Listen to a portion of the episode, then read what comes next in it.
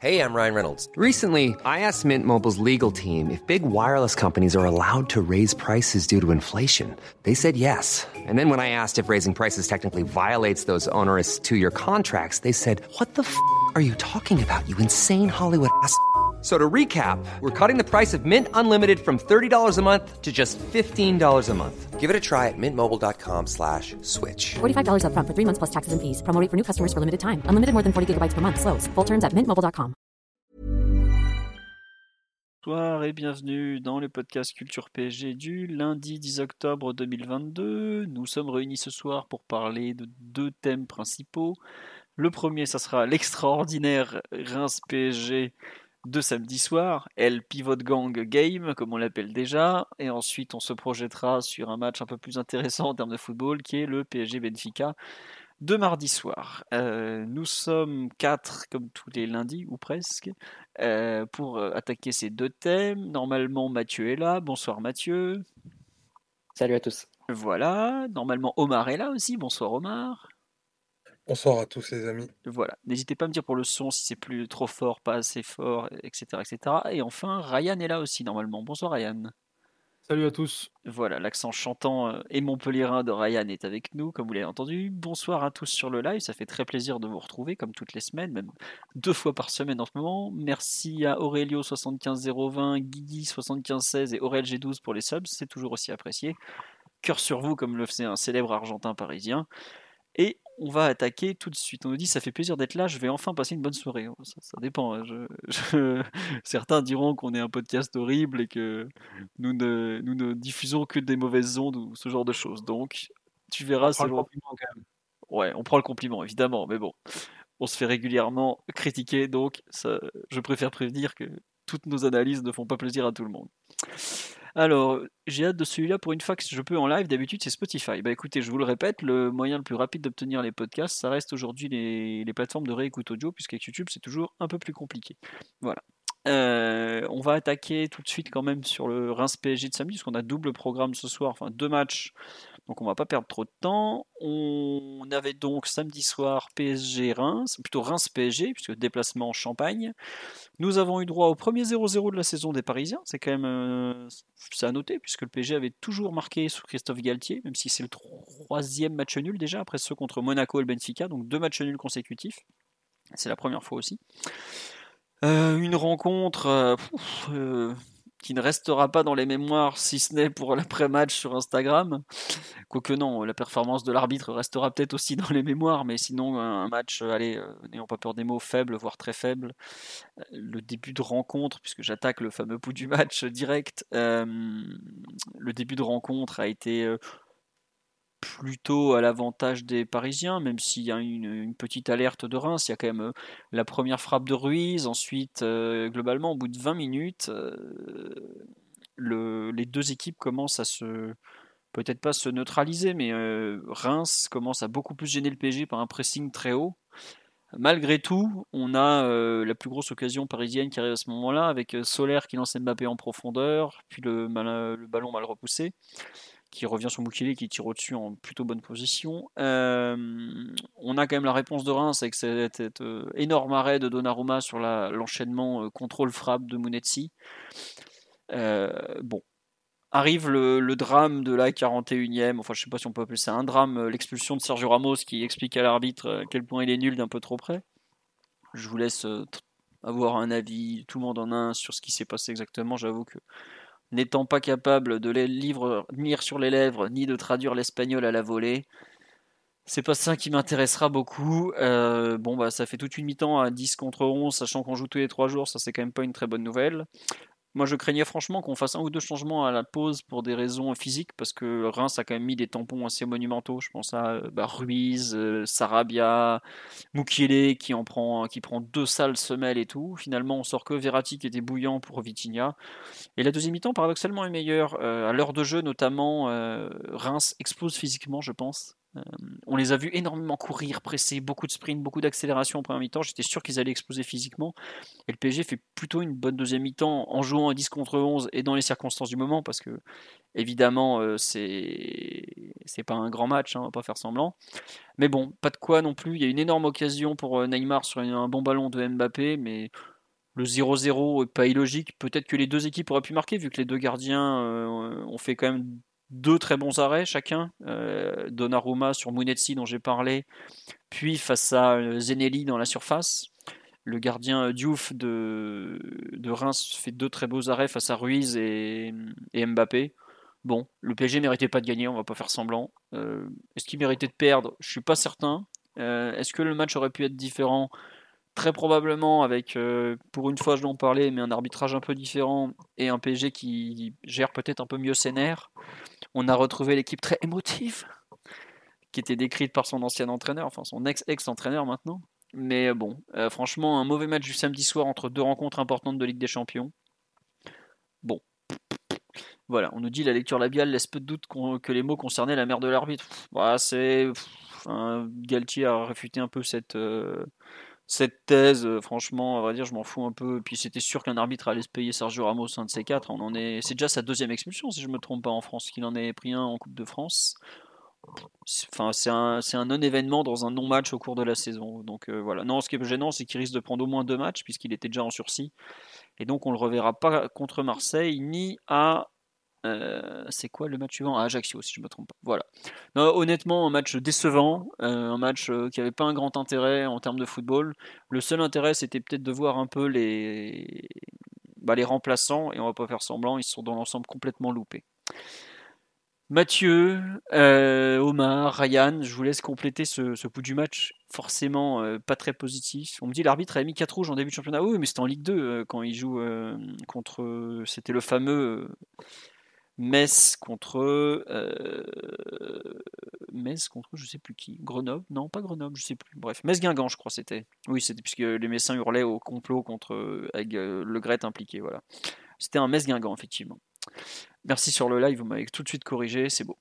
Euh, Mathieu je te laisse reprendre sur ce pouls du match ta vie générale sur la rencontre qu'en as-tu pensé? Oui, pas un bon match du, du PSG, ça c'est l'évidence avec de la rotation un peu forcée euh, suite au match avec des champions et à quelques jours hein, du, du, match retour face à Benfica qui va être très important pour euh, la qualification, pour aussi la première place éventuellement. Donc euh, ouais, une rotation un peu forcée, je pense cinq nouveaux joueurs par rapport au match de, de Ligue des Champions précédent. Bah, on peut les compter hein, si tu veux. Mukiele, Bernat, Ruiz, Sarabia, Solaire. D'ailleurs, quelque chose qui n'a pas du tout été souligné, le PSG a aligné la moitié d'une équipe de champ avec des joueurs espagnols. Je pense que c'est une première dans le championnat de France. Les mauvaises langues diront que c'est peut-être pour ça que le match était dégueulasse, mais je laisse Omar confirmer. Euh, même en, même en, dans le championnat d'Espagne, tu pas beaucoup d'équipes qui, qui, jouent avec 5, Espagnols, ou du moins sur la première partie de tableau, donc c'est vrai que c'est assez, assez marquant comme, euh, comme chiffre.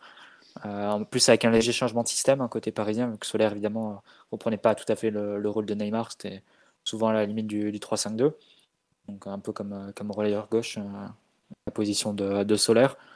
Euh, paradoxalement, le match commence avec euh, une action qui n'allait pas du tout définir la suite, c'est-à-dire une excellente sortie de balle du PSG côté droit et euh, une très très grosse occasion avec Sarabia qui a plus qu'à la pousser de, dedans et, et il rate un peu le ballon et au final c'est même pas un tir. Il rate totalement le ballon même Mathieu. Il, se loupe complètement. il, passe au travers sur un, sur un bon centre. Et effectivement là où tu aurais pu te rendre le match un peu facile sur des matchs qui sont toujours un peu bourbiers ou un peu, un peu compliqués. C'est-à-dire avec beaucoup de rotation entre deux matchs avec des champions. toujours des, des, rencontres un peu pièges. Si tu as la bonne idée de te rendre euh, facile en ouvrant le score assez, assez rapidement, bah, tu peux ensuite dérouler ou du moins avoir un scénario plus, plus conforme à ce que tu espères. Là, ça n'a pas été le cas, effectivement. La suite du match été quand même vraiment compliquée, graduellement, mais tu citais à partir de la 20 minutes, ça devient vraiment marquant.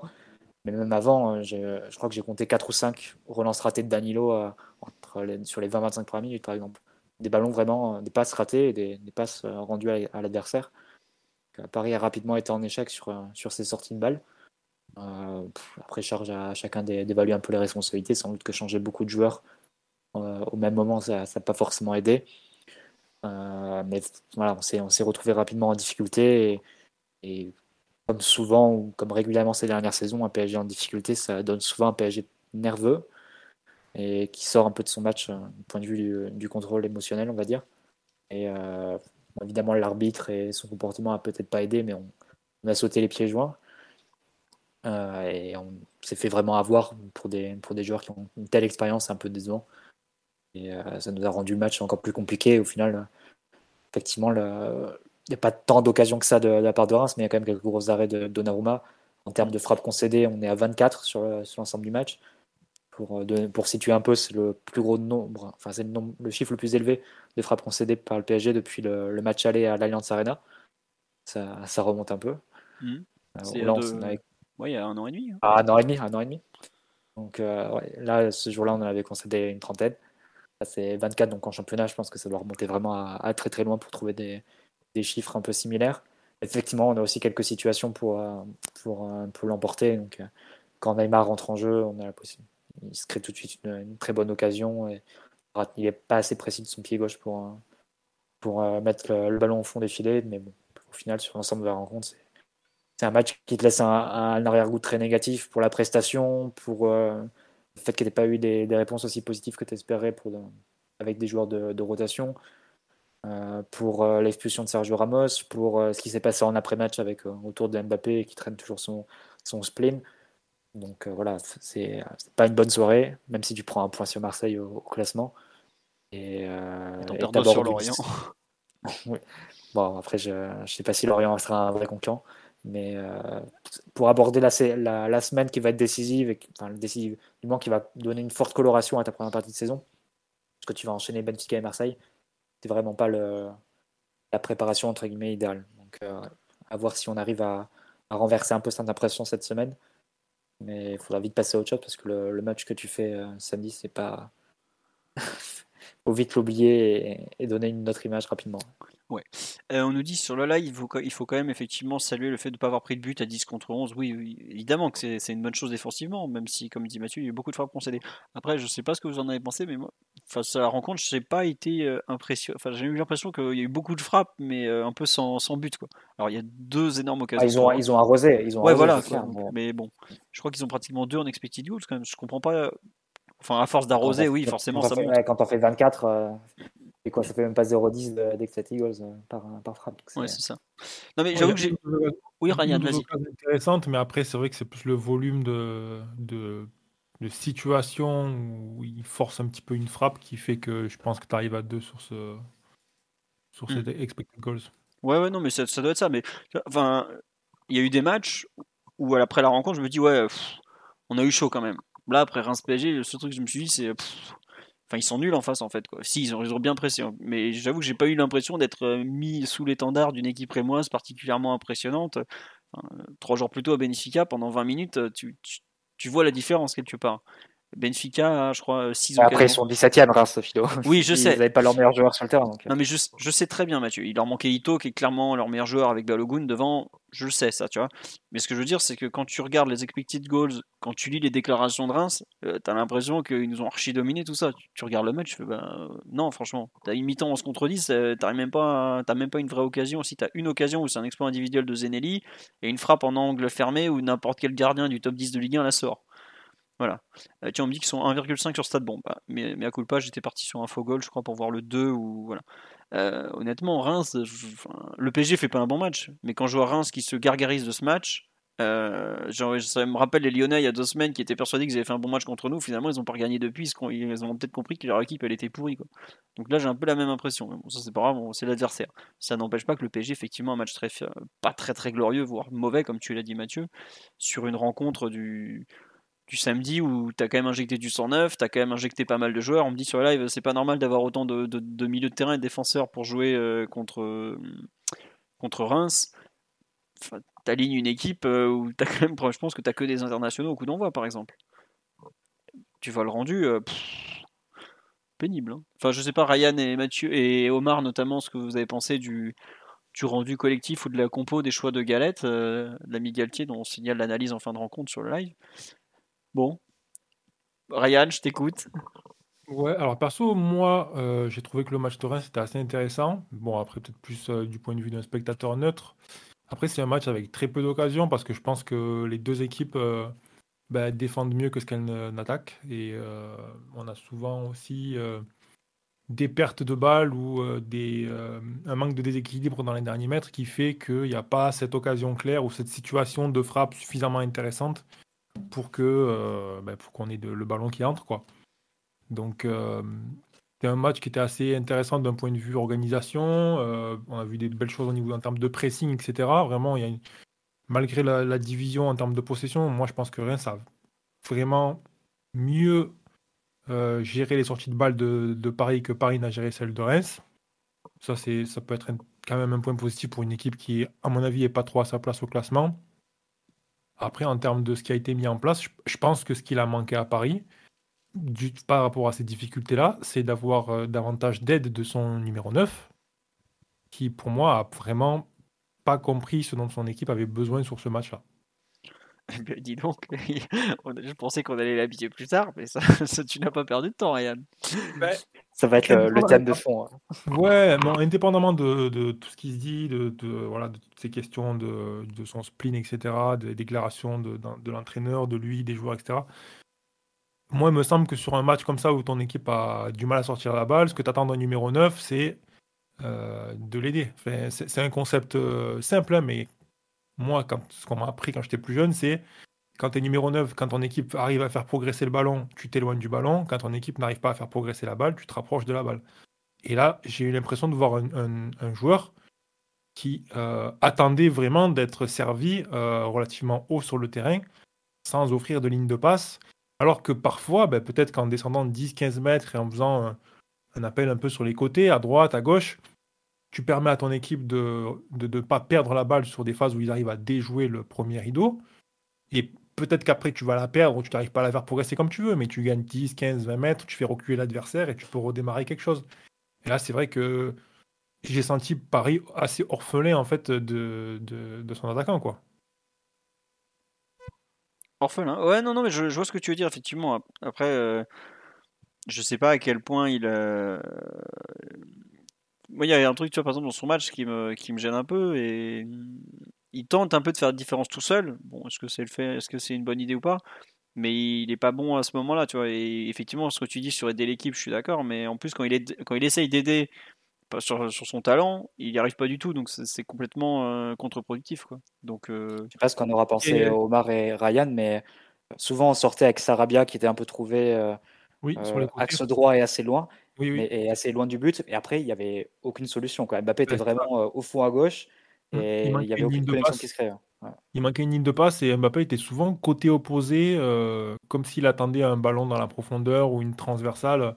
Alors que autant au niveau des profils des joueurs qu'il accompagnait sur le terrain que sur celui de l'adversaire et, euh, et de ce qu'il était euh, capable de faire, il y, avait, il y avait des choses à faire pour faire reculer l'adversaire progressivement. Parce que là, tu es sur une configuration avec un des joueurs qui euh, sont pas. C'est pas l'excellence technique. Il y a des joueurs qui sont assez bons techniquement avec toi, mais c'est pas non plus le très haut niveau, à part Verratti. Donc, il faut quand même aller leur offrir des solutions. Tu peux pas attendre de ces joueurs-là qui te servent. Euh, tu vois, il y a un bon ballon effectivement intéressant, euh, qui est un ballon en profondeur ou qui finit avec une, frappe euh, de Mbappé qui peut faire but d'ailleurs. Qui doit faire but même. Ouais, qui, mais voilà, tu vois, c'est ça, c'est la seule situation intéressante. Mm. Sur le reste du match, son équipe a besoin d'autre chose et ça, c'est un, peu dommage qu'il ne l'offre pas. Indépendamment du fait de, jouer de haut but, etc., il n'y a pas y a des choses même en deuxième mi-temps où il reçoit le ballon de haut but et il essaye systématiquement de se mettre face au jeu et d'accélérer. Et il n'y a pas ce truc de je vais peut-être faire monter mon équipe, je vais, on, va, ressortir un petit peu de ce pressing-là, on va jouer euh, dans les 30 derniers mètres. Tu vois, il y a un truc un peu en termes de lecture, il y a m'a l'air un peu déconnecté des besoins de l'équipe sur ce match. D'accord. Omar, euh, qu'on n'a pas entendu encore, on veut bien un peu ta, lecture de la rencontre, ton, ressenti et aussi ce que Ryan explique sur le, match de Mbappé peut-être à, contresens de son équipe. Euh, Ouais, match, euh, compliqué, hum, plutôt assez bien préparé d'ailleurs côté, côté Rémois, avec effectivement, Ryan y faisait allusion à un plan défensif qui a été extrêmement bien exécuté.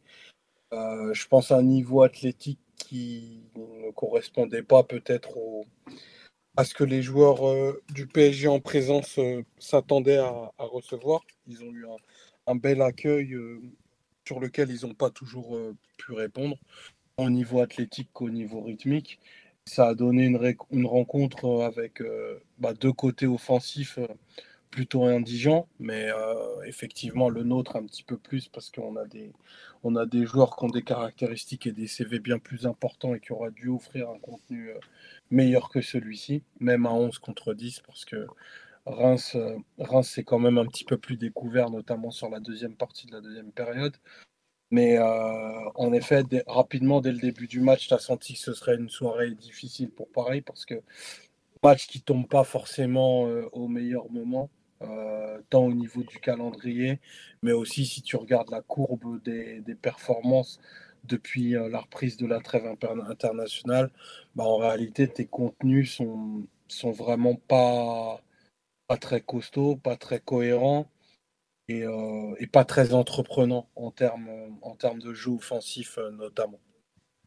Donc malheureusement pas surpris. Il y a un point qui, qui revient entre guillemets un petit peu à la figure de Galtier, c'est que sa gestion euh, d'août et septembre, en essayant de fixer de façon quasi définitive une équipe dans une saison très particulière parce que coupé en deux, bah, lui, revient, euh, lui revient un petit peu comme un boomerang parce que tu as des joueurs pour les derniers arrivés, notamment les derniers Espagnols, ont un retard athlétique important, qui vont aussi prendre le mur de la Ligue 1 qui, je pense, est un élément à ne pas négliger parce que Messi qu'il est, il a eu un, choc culturel, un choc culturel assez, assez important en arrivant. Alors que dire pour des joueurs d'une acabit un peu moindre je pense que ça va prendre aussi, aussi un peu de temps. Et, là, tu te, enfin, pendant, le, pendant le, match de Reims, je me suis même demandé si euh, le décalage entre l'arrivée tardive de certains, le manque athlétique une confiance qui s'érode pour d'autres, qui, qui seraient même capables de gagner des matchs de, de moindre importance face à des adversaires euh, du, de, la deuxième partie de tableau euh, en l'état. Donc peut-être un peu, un peu trop alarmiste parce que tu as quand même le, talent et, mine de rien, les situations les plus claires du match, elles sont quand même de ton côté. Euh, notamment autour de, ce Sarabia qu'on a une belle et, Mbappé aussi qui, qui peut marquer au moment où il décide de, fermer le pied.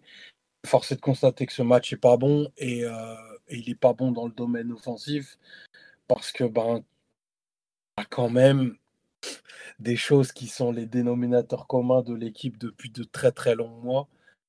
Galtier, Sacramento et les autres, n'allez pas gommer d'un trait de plume euh, pendant euh, la love période que tu as au mois d'août quand un nouvel entraîneur arrive. Donc ça, c'est aussi un grand shot euh, d'humilité qui pensait que, à tous ceux qui pensaient que ben, Pochettino avait fait du parc du, du camp des loges un espèce de mouroir et un dortoir où il serait le seul coupable de tous les maux qu'il y a dans cette équipe y a quand même deux, trois trucs un peu structurels de, du club du PSG et des joueurs qui composent qui fait que bah, rythmiquement, tu n'es pas une équipe de, de, de, grand niveau. Et ça, on peut se le dire. C'est un autre style qui, qui, nous a donné des, donné des succès. Et que quand le match tourne pas en ta faveur, et là j'en fais presque une vérité, une vérité très générale, bah, tu as tous les défauts de, de l'équipe qui ressort. C'est un manque de patience dans, dans l'approche un manque de capacité à déséquilibrer. Et si tu tombes dans un soir où Mbappé n'est pas, est pas super inspiré et juste à un niveau euh, correct, pas correct par rapport à lui, mais correct pour un joueur euh, international, bah, c'est pas assez, ça fait pas la différence. Corrèle ça au fait que, que Neymar est juste redevenu à un niveau de réussite normal, c'est-à-dire il, rentre plus tout. Bah, tu ne fais pas le résultat parce qu'il y a des joueurs enfin, dans ton équipe qui, notamment au milieu de terrain, qui donnent et qui proposent, euh, à mon sens aujourd'hui, qui ne peuvent même pas donner plus que ce qu'ils ont donné euh, samedi. C'est pas forcément le niveau intrinsèque le problème, c'est aussi, euh, bah, comme tu dis, on paye deux mois de, non-intégration de joueurs et tout ça. quoi. Je pense qu'il y a des questions sur le niveau intrinsèque. Après, je ne parlerai pas de, joueurs que je ne connais pas beaucoup. Euh, j'espère que la partie de Solaire ne reflète pas de son niveau.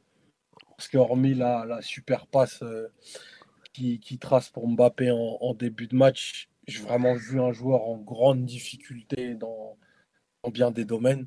Donc j'espère que ça n'augure pas son, son niveau, mais si effectivement c'est ça son niveau moyen et médian, non.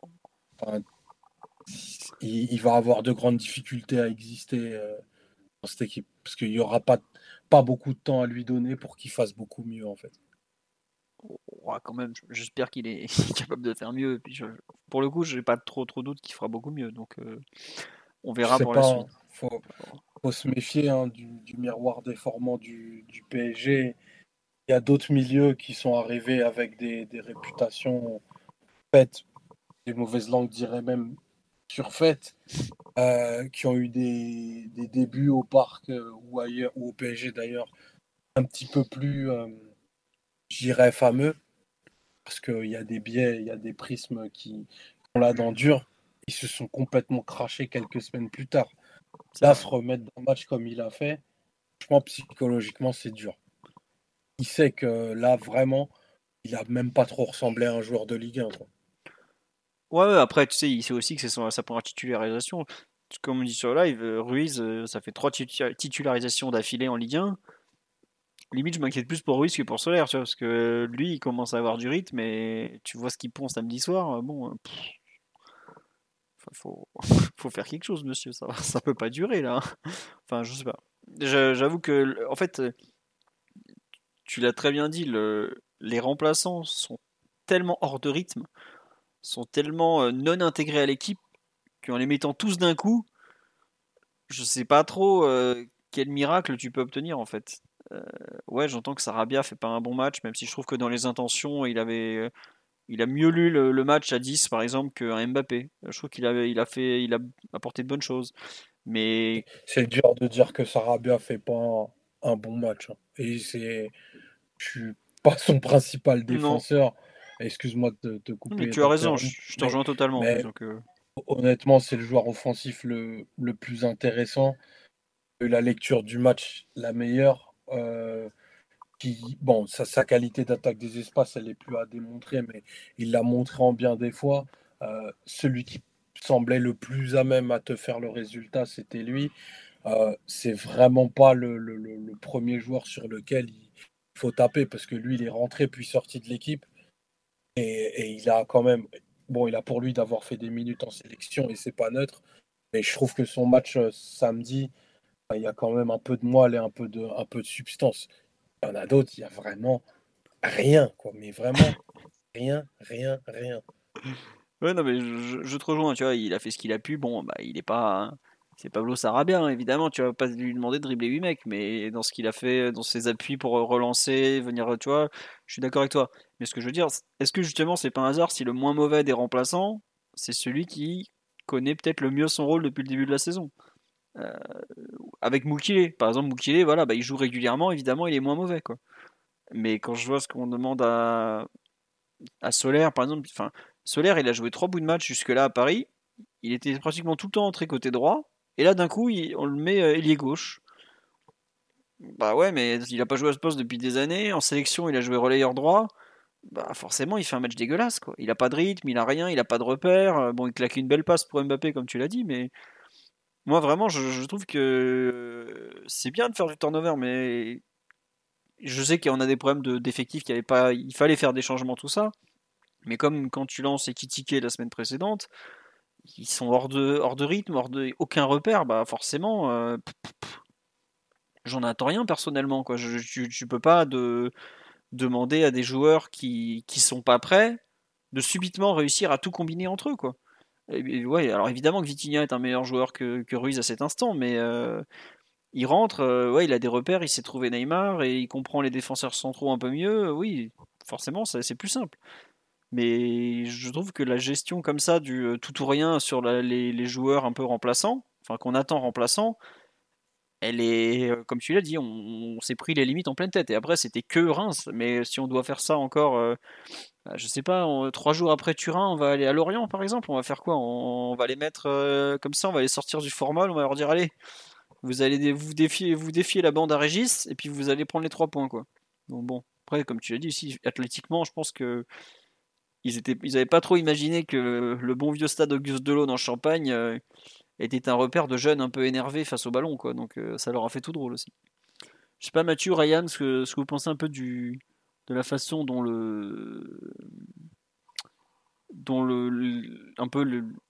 les joueurs ont été euh, mis ensemble, ou comment dire, et ou réintégrés au 11, quoi.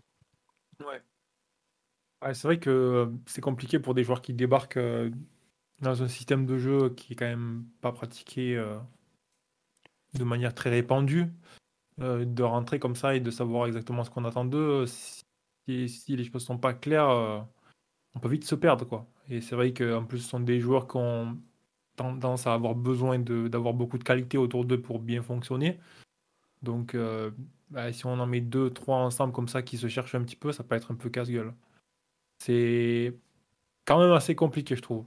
Parce que, hormis Verratti et, Vitinha, j'ai l'impression que les autres sont pas spécialement équipés pour bien fonctionner dans ce milieu de terrain parisien. Et aussi, il y a ce truc qui fait que, comme Neymar, Messi et, euh, Mbappé constituent le trio de choc euh, devant et que c'est un, un trio qui est amené à jouer un maximum de matchs, c'est compliqué pour euh, Galtier aussi, je pense, de euh, leur donner suffisamment de temps de jeu pour les accommoder à un rôle parce que techniquement, je pense qu'il n'y a pas de rôle clair pour eux. C'est vraiment juste euh, euh, permettre de faire le nombre, agrandir un petit peu l'effectif et peut-être apporter une touche de, je vais dire n'importe quoi, un peu de retour défensif quand il faut un ailier droit, un petit peu de profondeur quand il faut compenser à gauche, etc. Donc c'est assez délicat, je trouve.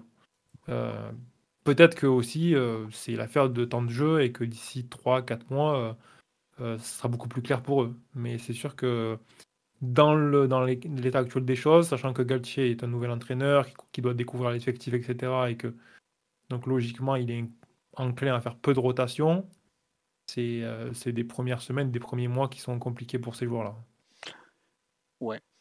Mathieu, sur un peu cette idée de.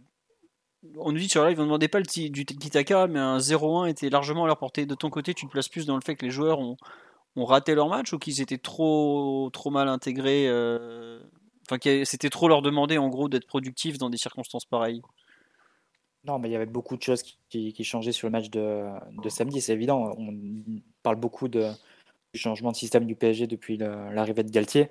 Bah, il manquait quand même tes deux animateurs de jeu, que sont Neymar et Messi, qui ont un rôle central dans, dans la création d'occasions, dans la création de danger, dans les ressorties de balles aussi, dans la capacité à imposer euh, euh, ta philosophie, entre guillemets, et, et ta, et ta maîtrise du ballon. Hommage. Là, ils n'étaient pas là. Un petit hommage euh, glissé au passage. Euh, là, évidemment, ils n'étaient pas là. Ça, ça rabat quand même beaucoup les cartes en termes de ce que tu demandes aux joueurs offensifs, parce qu'évidemment, Solaire est, il est re- remplacé au- numériquement, c'était Solaire et, Sarabia. Ils vont pas t'offrir exactement la même chose que, Neymar et Messi. On parlait de, de niveau, ne serait-ce qu'en termes de, profil. Donc il y a beaucoup de choses qui changeaient. Et après, est-ce que Galtier pouvait faire autrement? Aussi prendre en compte les, conditions dans lesquelles il arrive. Il doit, enfin, il est vraiment parti avec l'idée de, poser sa patte sur, l'équipe, de créer des repères et de donner un cadre. Forcément, ça passe par la répétition d'équipes assez, euh, euh, pas figées, mais assez régulières. Et comme en plus certains joueurs sont arrivés extrêmement tardivement, soit Fabien Ruiz et, et Carlos Soler en- normalement, enfin Entre autres. euh, en particulier, je veux dire, ah, ça a limité les possibilités pour eux d'en- d'entrer dans l'équipe, surtout que, notamment pour Soler, il est censé être le remplaçant soit de Messi, soit de Neymar, autant dire que il n'y a pas un temps de jeu très clair qui, qui se dessine pour lui, euh, remis en cours de rencontre quand tu dois bétonner à 10 minutes de la fin. C'est forcément des occasions qui sont pas idéales pour se mettre en rythme. Après, bon, ça passe par là et, et de, se mettre de se mettre en rythme, et c'est à ça que, que servent aussi ce, ce genre de match. De toute façon, c'est pour, je pense que tu pouvais accepter et, et considérer que tu allais avoir une baisse de niveau sur un match comme celui-là, de la même façon que c'était normal d'avoir une baisse de niveau sur le, le match face à, face à Nice. Et c'est des matchs qui doivent te servir sur le long terme à intégrer un peu plus durablement certains joueurs. Donc, euh, Bah, Tu, justement. tu perds un peu sur le court terme en, termes de résultats et, termes- et de performance. Idéalement, il aurait quand même fallu gratter un résultat, même, sans très bien jouer. Mais sur le long terme, ça doit te permettre de, faire entrer des joueurs supplémentaires à la dynamique. Bah justement, ce qu'on dit sur live, un remplaçant qui entre à City, il sait ce qu'il doit faire au PSG, il doit faire du Neymar ou du Messi. Ah, mais euh, enfin, tu peux pas critiquer ça dans le sens où, c'est tout le projet du PSG qui est ça. Le projet du PSG, c'est t'as trois superstars qui sont trois joueurs extraordinaires individuellement. Forcément, quand tu oui, enfin c'est tu peux pas avoir des remplaçants qui font pareil, ça n'existe pas. Et tu peux pas demander à Messi et, et Neymar euh, de faire du Jack Grealish, du Phil Foden ou du Ryan Ouais, Mahrez. après, les, les, comment dire, les comparaisons avec l'étranger, il faut, faut aussi se méfier. Tout n'est pas hyper rose. hein. Si on veut parler de la première saison de Jacques Grealish acheté 100 millions d'euros, c'est... je pense que Carlos Soler, il peut, il peut te faire la même saison que, que Grealish l'an dernier, probablement. Donc, euh, C'est sûr. c'est, Peut-être pas hors du terrain, parce que ma foi, il a été très performant. c'est clair, bon. c'est clair. Non mais euh, Mais, ouais, euh, non, ce que je veux dire, c'est que les, les remplaçants, forcément, c'est toujours un rôle compliqué. D'ailleurs, enfin, tu vois très bien, chaque, chaque été, tu as des remplaçants qui ne se satisfont plus de leur rôle Mm. dans les grands clubs et qui demandent à partir. Enfin, c'est, Et c'est dur d'être un clubs remplaçant. qui- des, et des clubs qui sont plus satisfaits de leurs remplaçants parce qu'ils ils sont plus, euh, ils sont pas dans la dynamique, ils sont pas performants sur le peu de minutes qu'ils jouent. Et donc, ils essayent de, ils essayent de les, de les exfiltrer. C'est forcément les remplaçants de gros clubs. euh, En théorie, ça doit, ça doit tourner tous les 2-3 ans. hein. C'est c'est jamais des, des, euh, des rôles qui sont, qui sont amenés à être figés sur la durée. Parce que c'est pas des, c'est pas des, des rôles dans un effectif qui sont euh, enviables. Et, et ouais, c'est ça, et que tu peux. euh, Ouais, de toute façon, soit ils sont amenés à, à grandir, euh, dans le cas par exemple d'un jeune joueur où il commence remplaçant et voilà, tu, tu le développes pour, être- parce que tu espères qu'il va prendre plus de place, etc.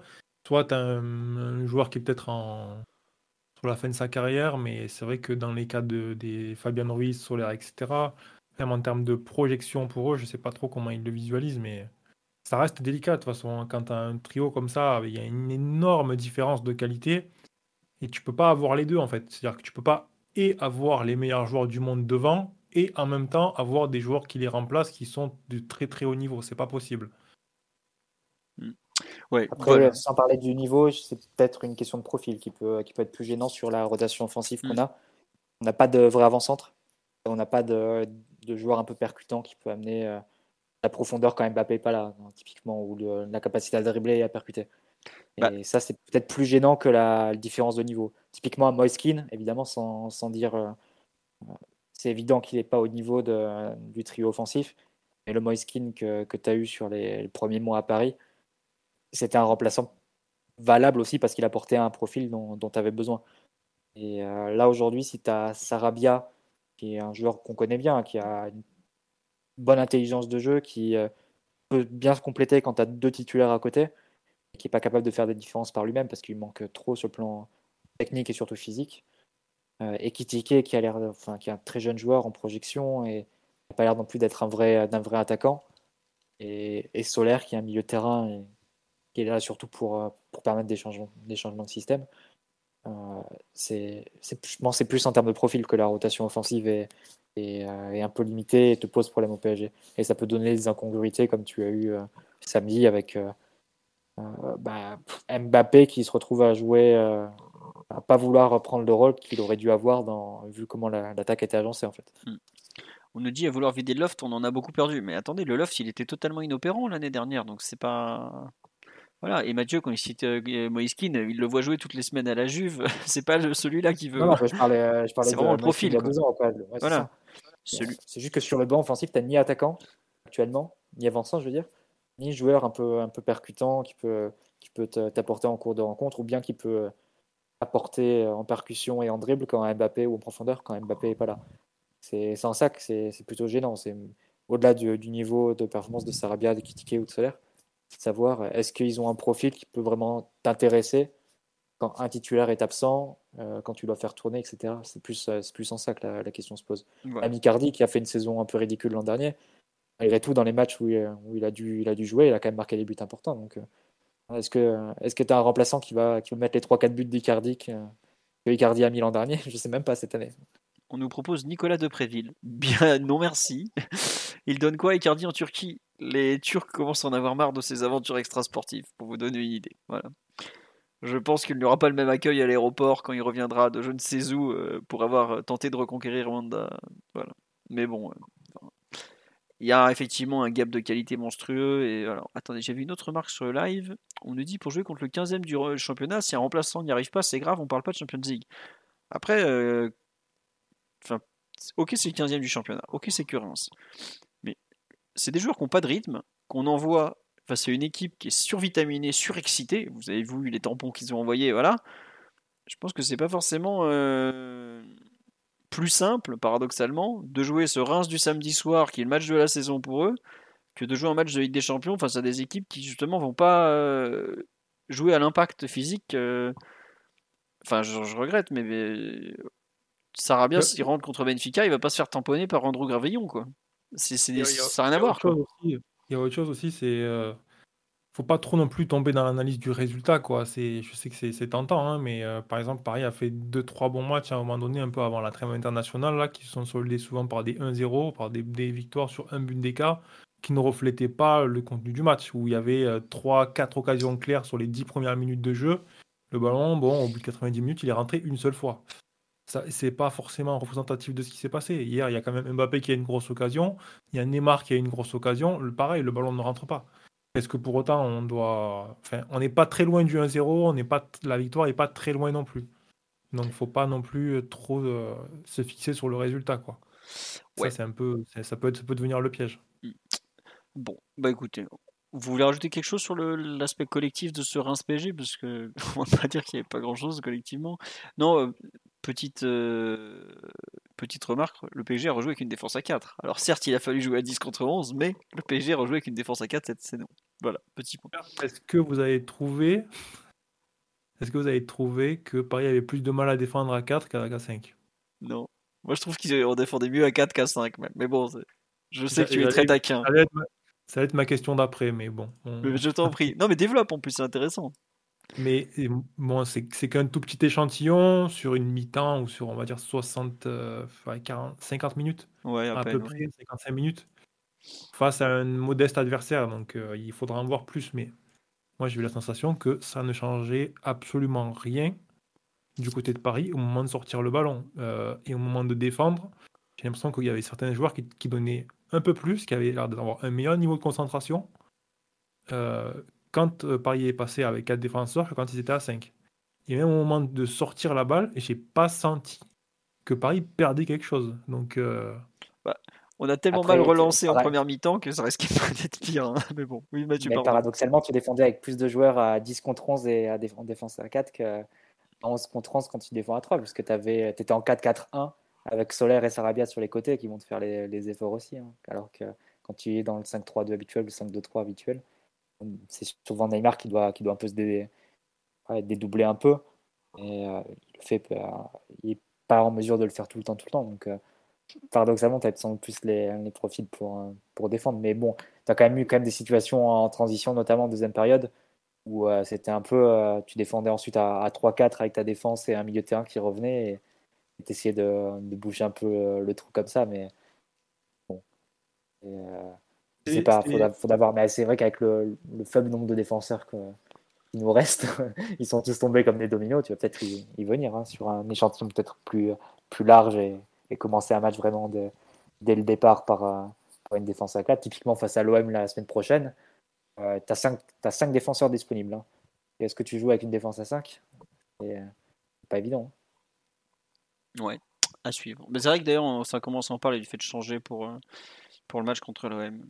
Dans ce live, on nous dit euh, vous dites rien sur Galtier. Bon, on a juste passé 25 minutes à défoncer sa rotation et à dire que ce choix était pas, pas super. euh, Au bout d'un moment, on n'a pas besoin de citer son nom sur- toutes les 30 secondes pour parler de ce qu'il fait. hein. C'est- pas nécessaire. Euh, Le podcast est complètement pour le retour de, Po- de Pochettino. Donc, euh, non, non, Soyez- non. Il y a trois branches du podcast. Il y a la branche qui est pour le retour de Paredes, qui est actuellement hors du podcast. La branche qui est pour le retour de Pochettino. Et la branche qui est pour le retour du match de Krombar. Voilà. ça, c'est toi. Voilà. ne, ne confondons pas tout. hein. Mais bref. Euh, non, sur la défense à 4, euh, plutôt qu'à 3, Omar, un, un petit avis ou pas? D'ailleurs, on t'a pas entendu depuis un, un certain temps, euh, mon cher. De façon fermée définitive, le 4-4-2, euh, système de référence dans le football. Donc, euh, Bien entendu, j'appelle de mes voeux un retour à 4. Très bien. Bon, vous avez donc euh, deux podcasteurs euh, sur quatre qui sont fortement convaincus que l'avenir est à 4. Et bon, c'est- moi j'avoue que je pour... On verra si c'est toujours viable euh, sans avoir Nuno et Hakimi, mais je, commence à avoir des doutes. Sur ce, sur les perfs individuels, on te dit 4-4-2 losange. Oh là là, c'est le fantasme, euh, le fantasme tactique ultime, le fameux 4-4-2 losange qui, qui n'existe euh, pratiquement pas. Je vais pas vous mentir, mais bon, peut-être. Hein. le, Oui. depuis le Chelsea de, de- qui a disparu depuis le Chelsea de Mourinho, si je dis pas de bêtises. Ouais, j'avoue que je une Le équipe. Real a joué un peu comme ça quand même. hein.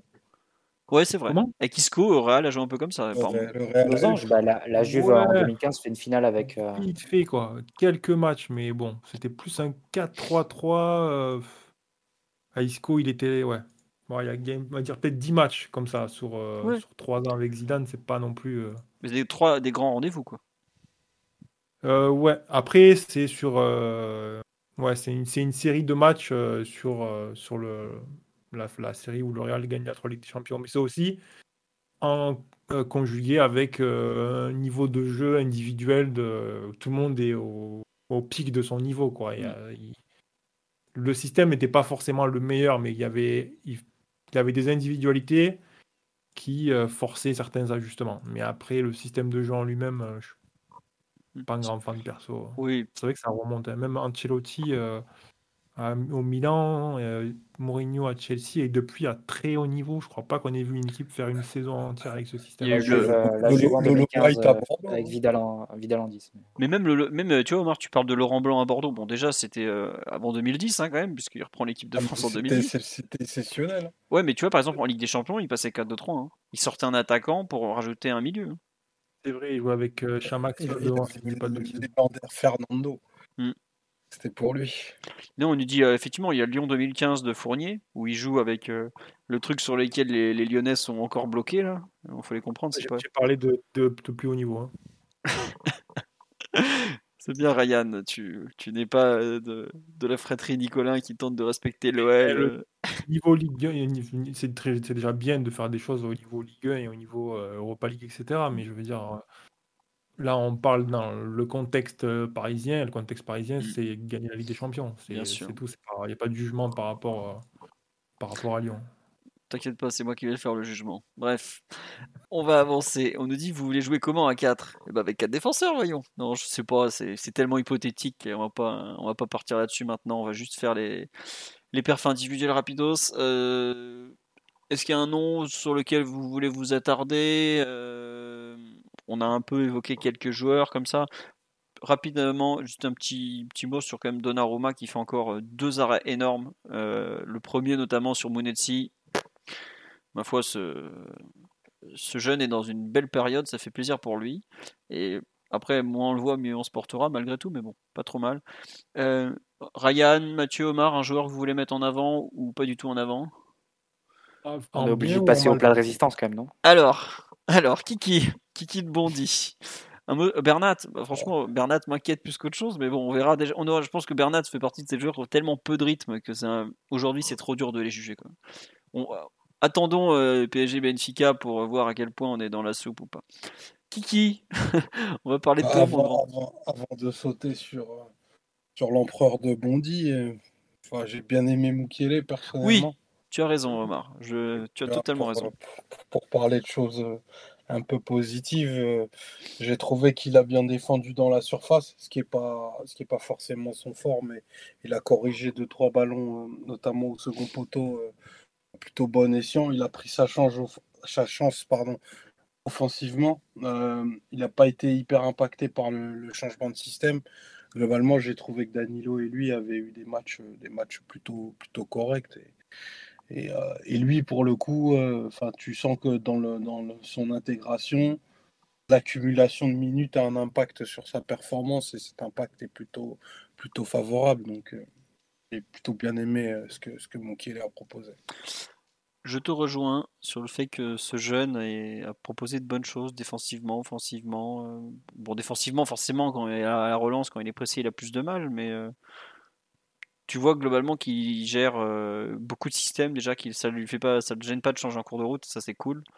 Et j'attends de le voir contre l'OM dans la défense à 3 notamment, euh, face à des joueurs qui sont très fuyants. On va voir ce qu'il est capable de faire aussi, parce que l'OM joue pareil 3-4-2-1 un peu, un peu particulier. À voir ce que ça va donner en tout cas. Euh, on nous dit les souvenirs de sa saison à Montpellier, les émotions. Bah oui, ben... non mais avoir un joueur comme ça euh, qui est capable de d'être physique et intense aussi comme les autres, c'est quand même assez intéressant. Quoi. Donc euh, c'est pas mal. On nous dit Moukielé sera titulaire contre l'OM, ça va lui faire du bien, mais c'est surtout à lui de prendre sa chance parce que Moukielé, il a l'air de rien, il commence à accumuler des minutes. Hein, donc voilà. Me dit que j'ai une fixette sur Bernat. Non, mais attendez, euh, regardez le niveau de Bernat par rapport au niveau de, de Nuno Mendes et regardez même par rapport au niveau qu'il a pu avoir il y a deux ans. Aujourd'hui, Bernat, il a, il n'arrive pas à, animer un couloir, c'est tout. Euh, pour ça que j'ai pas envie de m'acharner sur son match de samedi parce que il n'y a pas beaucoup de moelle dedans et je sais pas s'il a fait un centre entre la 20e et la 70e et la 90e, je veux dire. Donc euh, c'est pas, ça fait pas lourd pour un latéral si on doit jouer dans un système à 3. On, on lui demande énormément sur à ce pivot dans, un, dans ce rôle de piston et je suis pas sûr qu'il soit aujourd'hui en mesure parce qu'il n'a pas, il a pas joué pratiquement depuis, euh, depuis, bah, depuis sa blessure le 15 septembre 2020. Voilà. Euh, au milieu, il y a un joueur dont vous voulez parler rapidos, euh, Ryan Mathieu Omar Selling a little or a lot? Shopify helps you do your thing however you cha-ching. Shopify is the global commerce platform that helps you sell at every stage of your business. From the launch your online shop stage to the first real life store stage, all the way to the did we just hit a million orders stage. Shopify is there to help you grow. Shopify helps you turn browsers into buyers with the internet's best converting checkout. 36% better on average compared to other leading commerce platforms because businesses that grow grow with Shopify. Get a $1 per month trial period at Shopify.com slash work. Shopify.com slash work. When you're ready to pop the question, the last thing you want to do is second guess the ring. At bluenile.com, you can design a one-of-a-kind ring with the ease and convenience of shopping online. Choose your diamond and setting. When you find the one, you'll get it delivered right to your door. Go to Bluenile.com and use promo code LISTEN to get $50 off your purchase of $500 or more. That's code LISTEN at Bluenile.com for $50 off your purchase. Bluenile.com code LISTEN. Ou pas du tout. Non, je pense qu'il n'y a pas grand chose aujourd'hui, puis on a déjà parlé. On va donc, Bernat, euh, Bernat, euh, Sarabia, on en a parlé. Kylian, mon petit. Il va falloir parler de ton match un peu, de tout ça. Euh, Mathieu, j'imagine que tu as des choses à dire. Je sais que tu es parti dans une longue croisade ou presque, non, contre le, le match de Mbappé qui est, qui est, pas bon, comme tu, Ryan a expliqué tout à l'heure un peu la, mauvaise lecture du, de la rencontre entre autres. Tu as quelque chose à rajouter plus, plus général? Je suis extrêmement inquiet parce que et je prends pas du tout à la lire ce qui se passe en ce moment euh, autour de Mbappé. Là où tu pouvais considérer après Montpellier qu'on avait un début de feu localisé, là ça me semble être un incendie euh, PSG. Si tu prends les quatre derniers matchs de Montpellier de, Mbappé, donc, ça donne donc Haïfa, Lyon, euh, Benfica euh, et, le match face à Reims. C'est quatre matchs où il est non seulement pas en réussite sur le plan technique et pas grand chose qui, qui, sort vraiment des chaussures en termes de contrôle, en termes de, de, qualité des enchaînements, etc. Mais euh, il me semble jouer complètement à l'envers de ce que lui demanderait l'équipe. Euh, il me semble complètement à l'envers aussi en termes d'attitude. Euh, tu vois un joueur qui, qui, rumine, qui traîne son spleen, qui, qui veut jouer un match différent de celui que jouent ses partenaires. C'est forcément vraiment inquiet de, de, ce qui se passe en ce moment autour de Mbappé. on avait parlé dès, dès la suite du match face à Montpellier de, la nécessité de crever l'abcès. Euh, là, il me semble que ça n'a pas du tout été fait et qu'on se retrouve dans une situation où euh, est-ce qu'elle est rattrapable? J'ai presque envie de, dramatiser jusqu'à ce point-là. Euh, il faudrait quand même que, quelqu'un s'asseye avec, avec Mbappé dans une salle et, parle pendant deux heures avec lui, mais pour lui remettre la tête à l'endroit. là, en ce moment, il fait des matchs qui ne sont, sont pas possibles, tout simplement. Que Canal disait, euh, avait sorti la stat des 7 km parcourus à la 85e, quelque chose comme ça. Bon, c'est pour l'anecdote, c'est un joueur qui qui court pas forcément beaucoup sur la, sur la durée d'un match, mais en termes de sprint aussi, c'était très léger, en termes d'effort, en termes, je pense, de, bah, comme l'a évoqué Ryan, de ce dont avait besoin l'équipe dans un match où c'était le leader, la, la, figure un peu de référence de l'équipe, celui sur lequel on allait devoir s'appuyer pour, pour faire un résultat, euh, et qu'on ne sorte pas de l'histoire de manque de niveau de joueur à côté de lui, parce que euh, Mbappé, quand il est en forme et, bien dans sa tête et vraiment concentré, le match, il peut le gagner tout seul. Hein. On l'a vu complètement euh, sous Pochettino, notamment la, course pour le titre avec, euh, face à Lille, où on avait fait des, matchs euh, catastrophiques dans le contenu et autour de lui, il y avait vraiment le néant et il, allait les gagner tout seul. Et là, sur un match comme celui face à Reims, sans doute qu'il n'y avait pas besoin de faire le même type d'effort que celui qu'il avait dû faire, par exemple, face à Saint-Etienne au Parc, si vous vous souvenez, en printemps 2021, un course au titre face à, Lille. Donc, c'est très étonnant ce qui se passe autour de, Mbappé. Encore une fois, ça fait quatre matchs consécutifs où tu as une aggravation pour moi de, ce qui se passe depuis le début de saison. Euh, il y a une incompréhension qui est devenue, j'ai l'impression, générale entre ce que le joueur voudrait faire et ce, que, ce dont l'équipe aurait besoin, ce que le staff lui demande, etc. Euh, peut-être un joueur qui s'est braqué aussi par rapport à certaines consignes et, euh, qui les a mal comprises et qui les a mal acceptées aussi. Euh, je ne sais pas dans quelle mesure c'est rattrapable. Je vais dramatiser jusqu'à ce point-là. J'espère évidemment que la semaine prochaine, on est, enfin cette semaine-là du coup, on est euh, Mbappé décisif face à Benfica et face à Marseille. On va dire, c'est peu de dire, je pense, que qu'il aborde cette semaine aussi, aussi importante et aussi décisive dans des, dans des conditions mentales, techniques et, d'intégration à l'équipe et au projet collectif tout simplement, qui sont proches du néant. Bah dis donc. Non mais c'est, je, je, je, suis pas sûr que je fasse un constat aussi négatif que toi quand tu dis proche du néant, tu vois, dans les, les matchs que tu cites. Ah, je le vois vraiment complètement à la tête en si tu veux. Dans ouais non, ça je suis. Dans un esprit. Euh, ouais, je, vois ce que tu veux dire. Si se sent, si se sent trahi, si c'est vraiment une rupture qui est consommée entre lui et le club, etc. Il faut que les gens se parlent parce que tu peux pas continuer comme ça. Et je ferai un peu le parallèle avec ce qui s'est passé l'an dernier. On disait beaucoup, euh, semaine après semaine, si on a ce Neymar-là, si on a ce Messi-là, il n'y a aucune chance que le PSG fasse quelque, quelque chose cette saison. Effectivement, ça s'est confirmé. On n'est pas allé très loin en Ligue des Champions. Et sur un match comme, euh, comme, euh, comme face au Real, par exemple, sur les deux matchs face au Real, tu as la maîtrise, tu as la, possession, tu as la domination, etc. Et il te manque le, le plus que peut t'apporter un joueur comme Messi ou que peut t'apporter un joueur comme Neymar. Bah, de la même façon, si tu as le même Mbappé euh, dans les conditions psychologiques actuelles, euh, sur l'ensemble de la saison, bah, le PSG 2022-2023 est mort-né. Ça ne sert à rien d'aller plus loin. Donc, euh, vraiment enfin, tout faire en sorte pour, pour qu'ils se reprennent et qu'ils se remettent dans des conditions psychologiques plus, plus positives. Hein, parce que là, on va nulle part comme ça. On nous dit sur live qu'il est orphelin des grillades de Murphy. C'est possible, c'est possible, mais bon, c'est pas, c'est pas une solution. Je sais pas, Ryan, de ton côté, si tu es euh, aussi peut-être euh, inquiet. Euh, bon, c'est pas ton club techniquement, donc autant pas être inquiet. Si tu es aussi comment pessimiste que Mathieu sur cette connexion entre Mbappé et le reste de l'équipe, la partie vestiaire étant encore autre chose. Même si, pour le coup, euh, quand il balance son pivot gang euh, sur Instagram, tout ça, c'est qu'il fait de son problème de positionnement un problème public. Et ça, c'est quand même pas anodin parce que c'est c'est un peu le seul à le faire euh, au PSG. Quoi. Je il avait déjà fait durant la trêve avec l'équipe de France. Hein, oui, non, mais ça, je suis d'accord. Ouais, tu vois. qu'il le rumine. Hein, il le rumine. Hein. Ah oui, non, non. ça, il aime pas. Ouais. Il, a, il a au travers de la gorge et ça lui passe pas. Mm. Ouais, non, mais Ryan, sur un peu ce que, disait Mathieu, les difficultés de Mbappé euh, collectives et, donc forcément individuelles. Ouais, moi j'en avais, j'en avais parlé un petit peu euh, sur un des premiers podcasts de la saison où je disais euh, il y a un truc inquiétant et c'est pas forcément facile à régler. parce que il y a, je pense, là on parle plus, plus juste de ce qui se passe sur le terrain, on parle de, dans la globalité. Hein.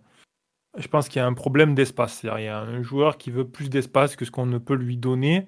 Et ça, euh, ça fait un effet boule de neige sur d'autres effets, ça le braque, ça le met dans de mauvaises dispositions.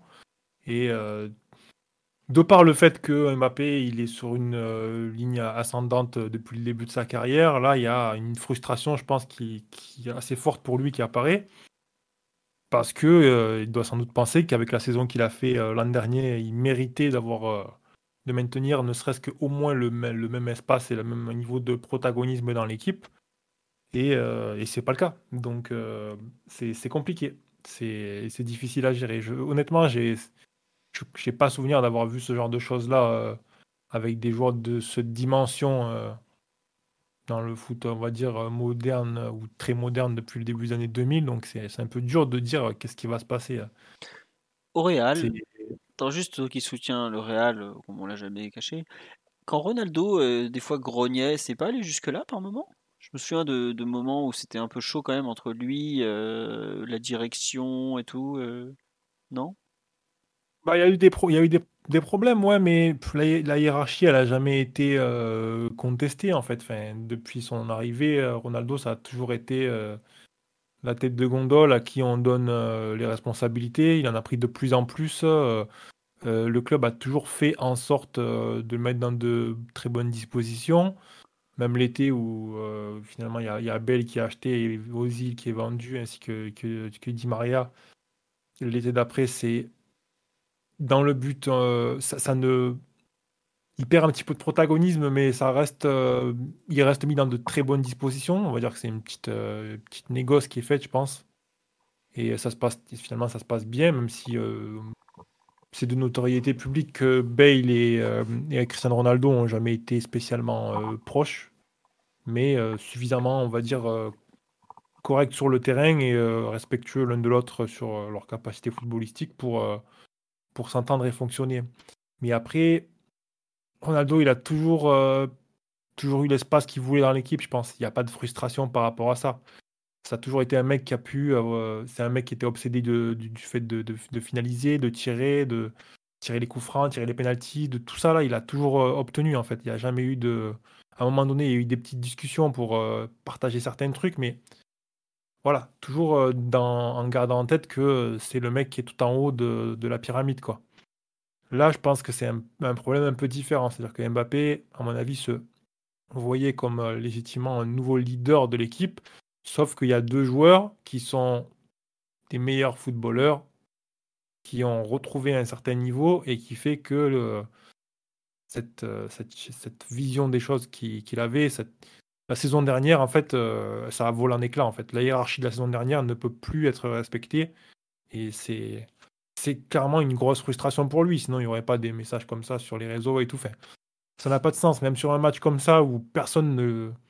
A priori, ne- au contraire, c'est un, bon, un match où il peut euh, participer beaucoup plus au jeu, s'impliquer euh, dès les sorties de balles, etc. Justement, alors j'en parlais de, du fait que l'équipe avait besoin d'autre chose. L'équipe avait besoin de un numéro 9 qui vienne l'aider pour sortir le ballon, pour euh, faire monter le bloc, etc. D'un leader technique qui comprenne ce qui se passe sur le terrain, le défi imposé par Reims, et derrière qui apporte des vraies solutions. Et il ne l'a pas du tout fait. Et s'il ne l'a pas du tout fait, c'est pas parce qu'il n'en a pas la capacité, c'est parce que euh, effectivement il est dans un truc un peu euh, de spleen et qui est en train de prendre de l'ampleur, il semblerait, et qui et qui voilà, et qui a un problème. Et euh, petite parenthèse aussi, mais je pense que n'est pas forcément une bonne idée de répondre aussi clairement et de partager autant d'informations. Là, je parle de Galtier en conférence de presse. Je pense que plus t'en parles, plus tu réponds clairement, plus tu alimentes le truc. Euh, je suis plus partisan sur ce genre de situation-là de, de, de vraiment euh, limite répondre à côté, de faire des non-réponses et après de traiter le problème en interne. Parce que c'est comme ça que ça doit être réglé. Plus tu en parles sur l'espace public, plus tu es euh, susceptible d'envenimer les choses. Et c'est déjà assez compliqué comme ça. Ouais, non, c'est sûr, c'est sûr. C'est marrant, on nous dit, euh, il a dit quoi, quelqu'un conf... Oh, bah, il a, il a un peu tenté de noyer le poisson, de ménager euh, chez Chou. Il a pas dit grand-chose, et puis à la fin, il lâche un petit bon. Au final, euh, je tente de, je discute avec lui de solutions, mais j'ai pas encore pu les mettre en œuvre, etc., etc. Mais il en dit à la fois beaucoup et très. Ouais. tout est public et transparent depuis le début, en fait. Parce que Galtier, dans l'une de ses premières interventions, premières interviews, il dit clairement qu'il veut, il veut prendre un pivot à côté Mm. de Mbappé. Et euh, donc, tu vois, et même par rapport à Neymar, c'est, enfin, en termes de, gestion du vestiaire et de relation entre les deux joueurs, je me demande comment ça doit se passer au quotidien entre, le- entre les deux. Parce qu'il y en a un qui veut plus que l'autre soit là, et l'autre le sait en fait. c'est euh, C'est ça, Galtier, depuis le début, depuis sa prise de, de, position, il est dans une démarche relativement honnête et transparente. Euh, je pense qu'il n'a pas encore compris où il est. Et quand je dis ça, je ne parle pas nécessairement euh, du PSG, je parle de la stature du club. Dans les grands clubs, être transparent, c'est alimenter des polémiques qui vont se répercuter sur ton vestiaire. C'est une loi presque mathématique. Ça ne marche jamais. Euh, et souvent, tu t'y casses les dents. Le mieux, ça reste quand même d'en parler le moins possible et de ne surtout pas alimenter ce genre de truc. Parce que c'est vrai que tu vois, cette discussion du pivot, là, c'est un truc que le coach et même le directeur sportif, me semble, enfin, me semble oui, que. Oui, comme on, en parlait directement. Donc, euh, je sais pas si ça vient de plus haut, etc. Mais c'est pas parce que c'est un grand club, etc., euh, qu'on soigne son image qu'on doit tout partager. Hein. Moi, je, je, je m'interroge là-dessus. Je suis vraiment pas sûr que ça soit une bonne direction à prendre. Ouais, après on nous dit sur live, et je suis très d'accord avec cette analyse, Galtier, il lui passe un peu la, la, pommade en conférence de presse, mais il lui donne rien sur, sur le terrain au final, quoi. Parce que... Ah, il va pas rajouter 15 cm à Neymar. Hein. Il va pas, il va, non, non, non, mais... transformer Neymar en attaquant de pivot et tu peux. mais attends, Mathieu, quand on commence la saison, le premier match amical au Japon, Mbappé il est axe gauche, Messi il est en 10 et Neymar il est axe droit. Ce, truc-là, on l'a plus revu depuis. Il pourrait le refaire ah, s'il voulait. Bah ouais, c'était de la merde. Bah, je, je te dis pas le contraire. Mais tu vois, par exemple. Tu fais avec les joueurs que tu as et tu essaies de trouver un compromis entre les trois, même si les trois sont pas dans leur, euh, dans leur situation euh, idéal. Mbappé n'est pas dans la situation qui rêverait. Neymar n'est pas dans la situation du, du Brésil, puisqu'il doit beaucoup plus défendre et qu'il doit partager le, le, rôle de meneur de jeu avec Messi. Et Messi n'est pas non plus dans la situation de, de l'Argentine, puisqu'il doit aussi partager le, le, rôle de numéro 10 avec Neymar. Chacun doit faire des, des, efforts et essayer de construire un peu l'équipe au bout. Et sans doute que Mbappé, lui, n'est pas disposé à faire ces efforts-là. Encore, c'est des efforts un peu relatifs, parce que peut-être l'effort le plus euh, difficile à faire pour un joueur offensif, ça doit être de travailler défensivement lui, il en est quand même toujours complètement exempté. Donc, euh, il peut aussi un peu ravaler ça. Mais lui a l'air de ne pas être dans la, disposition de le faire par rapport à ce qu'il a eu et parce par rapport à ce qu'il pense avoir mérité en dernier. Il y, a un truc de. Bon, c'est forcément plus facile pour euh, ceux qui sortent d'une euh, mauvaise saison, entre guillemets, que d'accepter une forme de négociation. Mais il y a deux joueurs là qui semblent être OK avec le fait de partager leur protagonisme et renoncer à certaines choses parce que Messi pourrait très bien prétendre à tirer tous les coups francs, tous les pénalties et ne défendre très peu. Neymar pourrait très bien dire non, non, euh, moi, tu me, me demandes pas de redescendre sur ton premier rideau du milieu de terrain en phase défensive. Euh, je fais suffisamment d'efforts comme ça.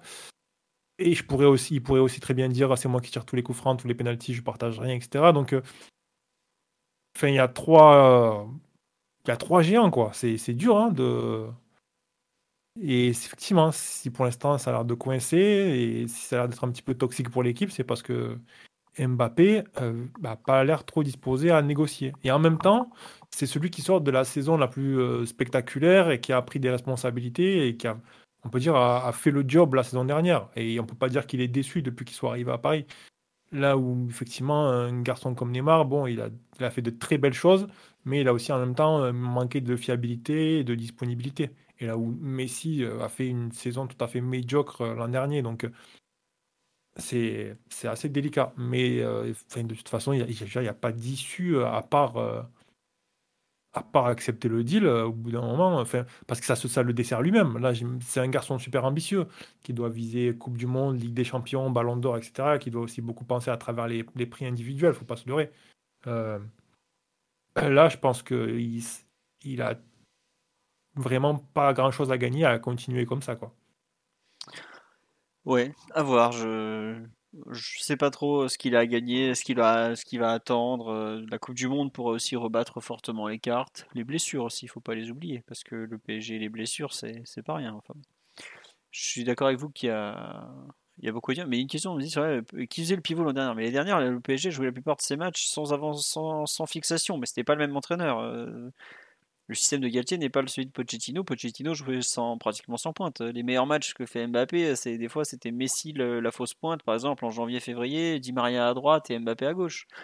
Il n'y avait pas de, forcément de, de pivot. C'est pas le même système, c'est pas le même entraîneur, donc c'est pas Mbappé était quand même beaucoup trouvé dans le dos du milieu adverse, euh, en remise de haut jeu sur les passes de, de Mendes à la relance, par exemple. Et il était aussi beaucoup cherché par Messi, dos au jeu là encore, sur des remises pour ensuite que, que l'Argentin puisse enchaîner. Je ne sais pas si le rôle a beaucoup évolué. Il y a sans doute moins de possibilités pour Mbappé d'aller un peu axe, euh, enfin, sur le côté gauche parce qu'il y a Neymar, il y a Nuno Mendes qui joue plus haut aussi, ça lui bouche un peu d'espace en théorie. C'est plus ça qui, qui gêne. Après, c'est.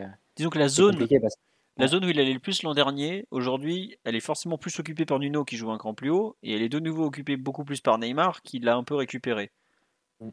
Forcément, Mbappé, il se retrouve à jouer dans une zone qui est différente, qui est beaucoup plus proche des défenseurs centraux qu'il aime pas, parce que même s'il n'est pas mauvais en pivot, même il a largement progressé depuis le PSG. Quand il parle de pivot, il caricature évidemment, et on lui demande pas de mm. faire des têtes et tout ça, mais il y a beaucoup de moments où il reçoit le ballon dos au but, alors que l'an dernier, il le recevait au moins de trois quarts, voire déjà face au but. Quoi. C'est ça qui est plus en transition sans doute aussi l'an dernier. Oui, en plus, oui, tu as raison. C'est ça qui, euh, qui, change le plus pour lui. Euh, après, je pense que l'histoire de pivot, ça a vraiment, euh, ça a vraiment l'air d'une une stupidité qui, est, qui a dû naître lors d'une discussion entre Galtier et Mbappé. Ils ne se sont pas compris. Euh, Galtier a dû sortir le mot pivot pour expliquer un peu ce qu'il voulait de Mbappé sur certaines situations pour de, aider l'équipe à la relance, enfin, genre de truc. Et Mbappé l'a mal pris. Il a dû croire qu'il voulait qu'il fasse euh, comme Burak Ilmaz ou, ou Brandao. Quoi. Et euh, je pense que ça part vraiment de là parce que le pivot, il a l'air vraiment fixé sur ce terme. Donc il a forcément dû l'entendre et depuis, ça ne lui passe plus. Quoi. Et, mais bon, c'est vraiment étonnant ce qui se passe. Et, mais l'an dernier, il avait aussi ces situations où il jouait de haut jeu. Et c'est aussi pour ça qu'il avait fait une si bonne saison l'an dernier. C'est qu'il avait aussi beaucoup progressé sur ces phases-là. Et je trouve ça dommage que. Et si tu regardes même les quatre derniers matchs, les quatre matchs que je citais, c'est des matchs où j'ai l'impression que Galtier a un peu négocié, lui a donné plus de possibilités d'aller à gauche. Mmh. Euh, notamment. C'est aussi, des... ouais, aussi des matchs où offensivement, tu as été. Euh, euh, un peu plus. Euh, enfin, c'était parfois un peu plus compliqué parce que retrouver avec pour le coup la superposition que, que dont parlait dont parlait Campos. Donc c'est vraiment très compliqué hein, cet assemblage où se mêlent les, les, caractéristiques techniques des joueurs et en même temps leur ego et, et ceux euh, pensent être leur dû en fait. donc c'est bonne chance à Galette. On nous dit joue. Attends juste je cite sur là, on nous dit joue un peu dans le rôle qu'il avait dans le 3-4-3 de Tourelle en 2018-2019 comme à Old Trafford justement, à l'époque, il a joué le rôle parce qu'il y avait des blessés et parce qu'il n'y avait pas trop de choix. Il n'y avait pas Cavani notamment. Il se retrouve là un peu à tenir la, pointe parce que bah il n'y avait pas d'autre choix. Là, euh, pour le coup, tout le monde est là et il se retrouve là. Donc il sait que bah, ça va être son rôle. C'est aussi, il y a une question. Et puis, il faut quand même le dire, le Mbappé de 2022-2023, c'est pas le Mbappé de 2018-2019. Aujourd'hui, Mbappé 2022-2023, c'est un mec qui a prolongé avec euh, tout le club à ses pieds parce que il était le meilleur joueur du club l'an passé, la saison encore avant, la saison encore avant, la saison encore avant.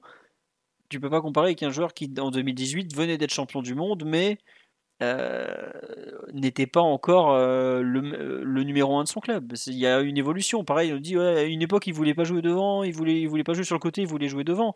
Mais le joueur, il a évolué. On va pas le rendre. Enfin, aujourd'hui, ce qui serait le plus simple pour le PSG, presque, ce serait de le mettre euh, côté droit, euh, voilà, comme quand il était arrivé en 2017. Mais c'est plus ce joueur-là. Il faut aussi prendre en compte l'évolution du joueur, l'évolution de son statut, l'évolution de ses, de ses demandes. Voilà, l'an dernier, c'est devenu un joueur qui met 20 passes D dans la saison. Aujourd'hui, il n'en a pas fait une seule. Bon, alors il n'y a pas que de sa faute, hein, on l'a encore vu samedi. Mais euh, le joueur a tellement évolué. Il, il a montré l'an dernier qu'il est capable d'être un joueur total, qui, avec le ballon, sans le ballon, en profondeur, en percussion, en tout. Et forcément, on lui restreint son protagonisme, et il n'est pas content. Et quelque part, je le comprends. Après, comme tu dis, Mathieu, il faut aussi faire de la place pour tout le monde. Donc, euh, c'est très très compliqué à résoudre. Et globalement, à, part avec le dialogue, euh, qui doit venir, je ne sais pas de qui au final, euh, c'est dur pour, pour Galtier. C'est pas qu'une question de, salaire, pas de salaire.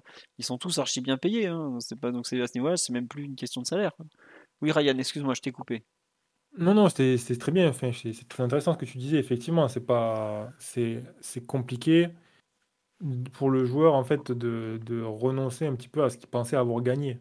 Et euh, le, le, le, statut a changé. C'est vrai que dans le football, il faut toujours penser à, à d'où on vient, quoi qu'est-ce qui s'est passé la saison dernière, qu'est-ce qui s'est passé la saison d'avant, et comment, comment on en est arrivé là. Pourquoi le joueur il est à ce point-là de sa carrière? Ben, Parce que effectivement, Il a gagné des galons au fur et à mesure en faisant certaines choses, en gagnant des trophées, en développant son jeu. Et l'an dernier, on a vu que c'était un joueur qui était capable de faire énormément de choses sur un terrain de foot. Et donc là, effectivement, il se sent expulsé. Le système et l'animation offensive actuelle l'ont expulsé de certaines zones qu'il affectionne. Euh, le mettre peut-être un peu trop dans certaines dispositions qu'il n'aime pas, c'est-à-dire jouer dos au but. C'est-à-dire que par exemple, imagine que Mbappé recevoir deux ou trois ballons euh, dos au but dans un match, ça ne le dérange pas. Mais par contre, si c'est le joueur c'est systématiquement le joueur le plus haut sur le terrain et qui doit constamment mettre les, autres face au jeu, comme, il peut penser que, que c'est le cas actuellement avec Messi et Neymar, là, ça peut devenir une frustration parce qu'il peut se sentir, euh, pas forcément de manière juste, mais il peut lui se sentir enfermé. C'est-à-dire, moi, je suis là pour recevoir le ballon et mettre Messi et Neymar face au jeu pour que après derrière, ils, entre guillemets, fassent le déséquilibre, fassent la différence, etc. Et après, puis, je suis un peu euh, là pour travailler pour eux.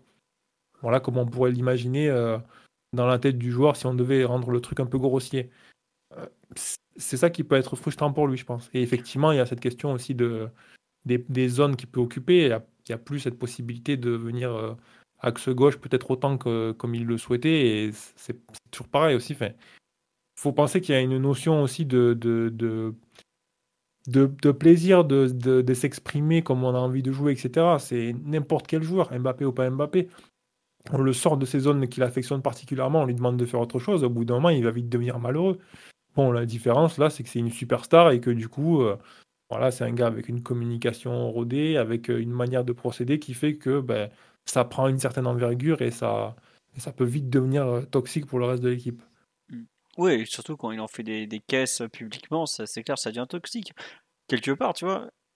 Et j'aime pas dire ça, mais je trouve qu'il prône la division entre supporters. Ceux qui veulent plus entendre. Il arrive Enfin, quand il prolonge en mai, tout le monde est archi content. Quatre mois plus tard, t'en as déjà la moitié qui disent. Certains sont déjà presque à regretter qu'il a prolongé, disent bon, c'est bon, en le vent, il nous saoule. Et quelque part, c'est aussi parce que euh, il, il s'exprime de la sorte.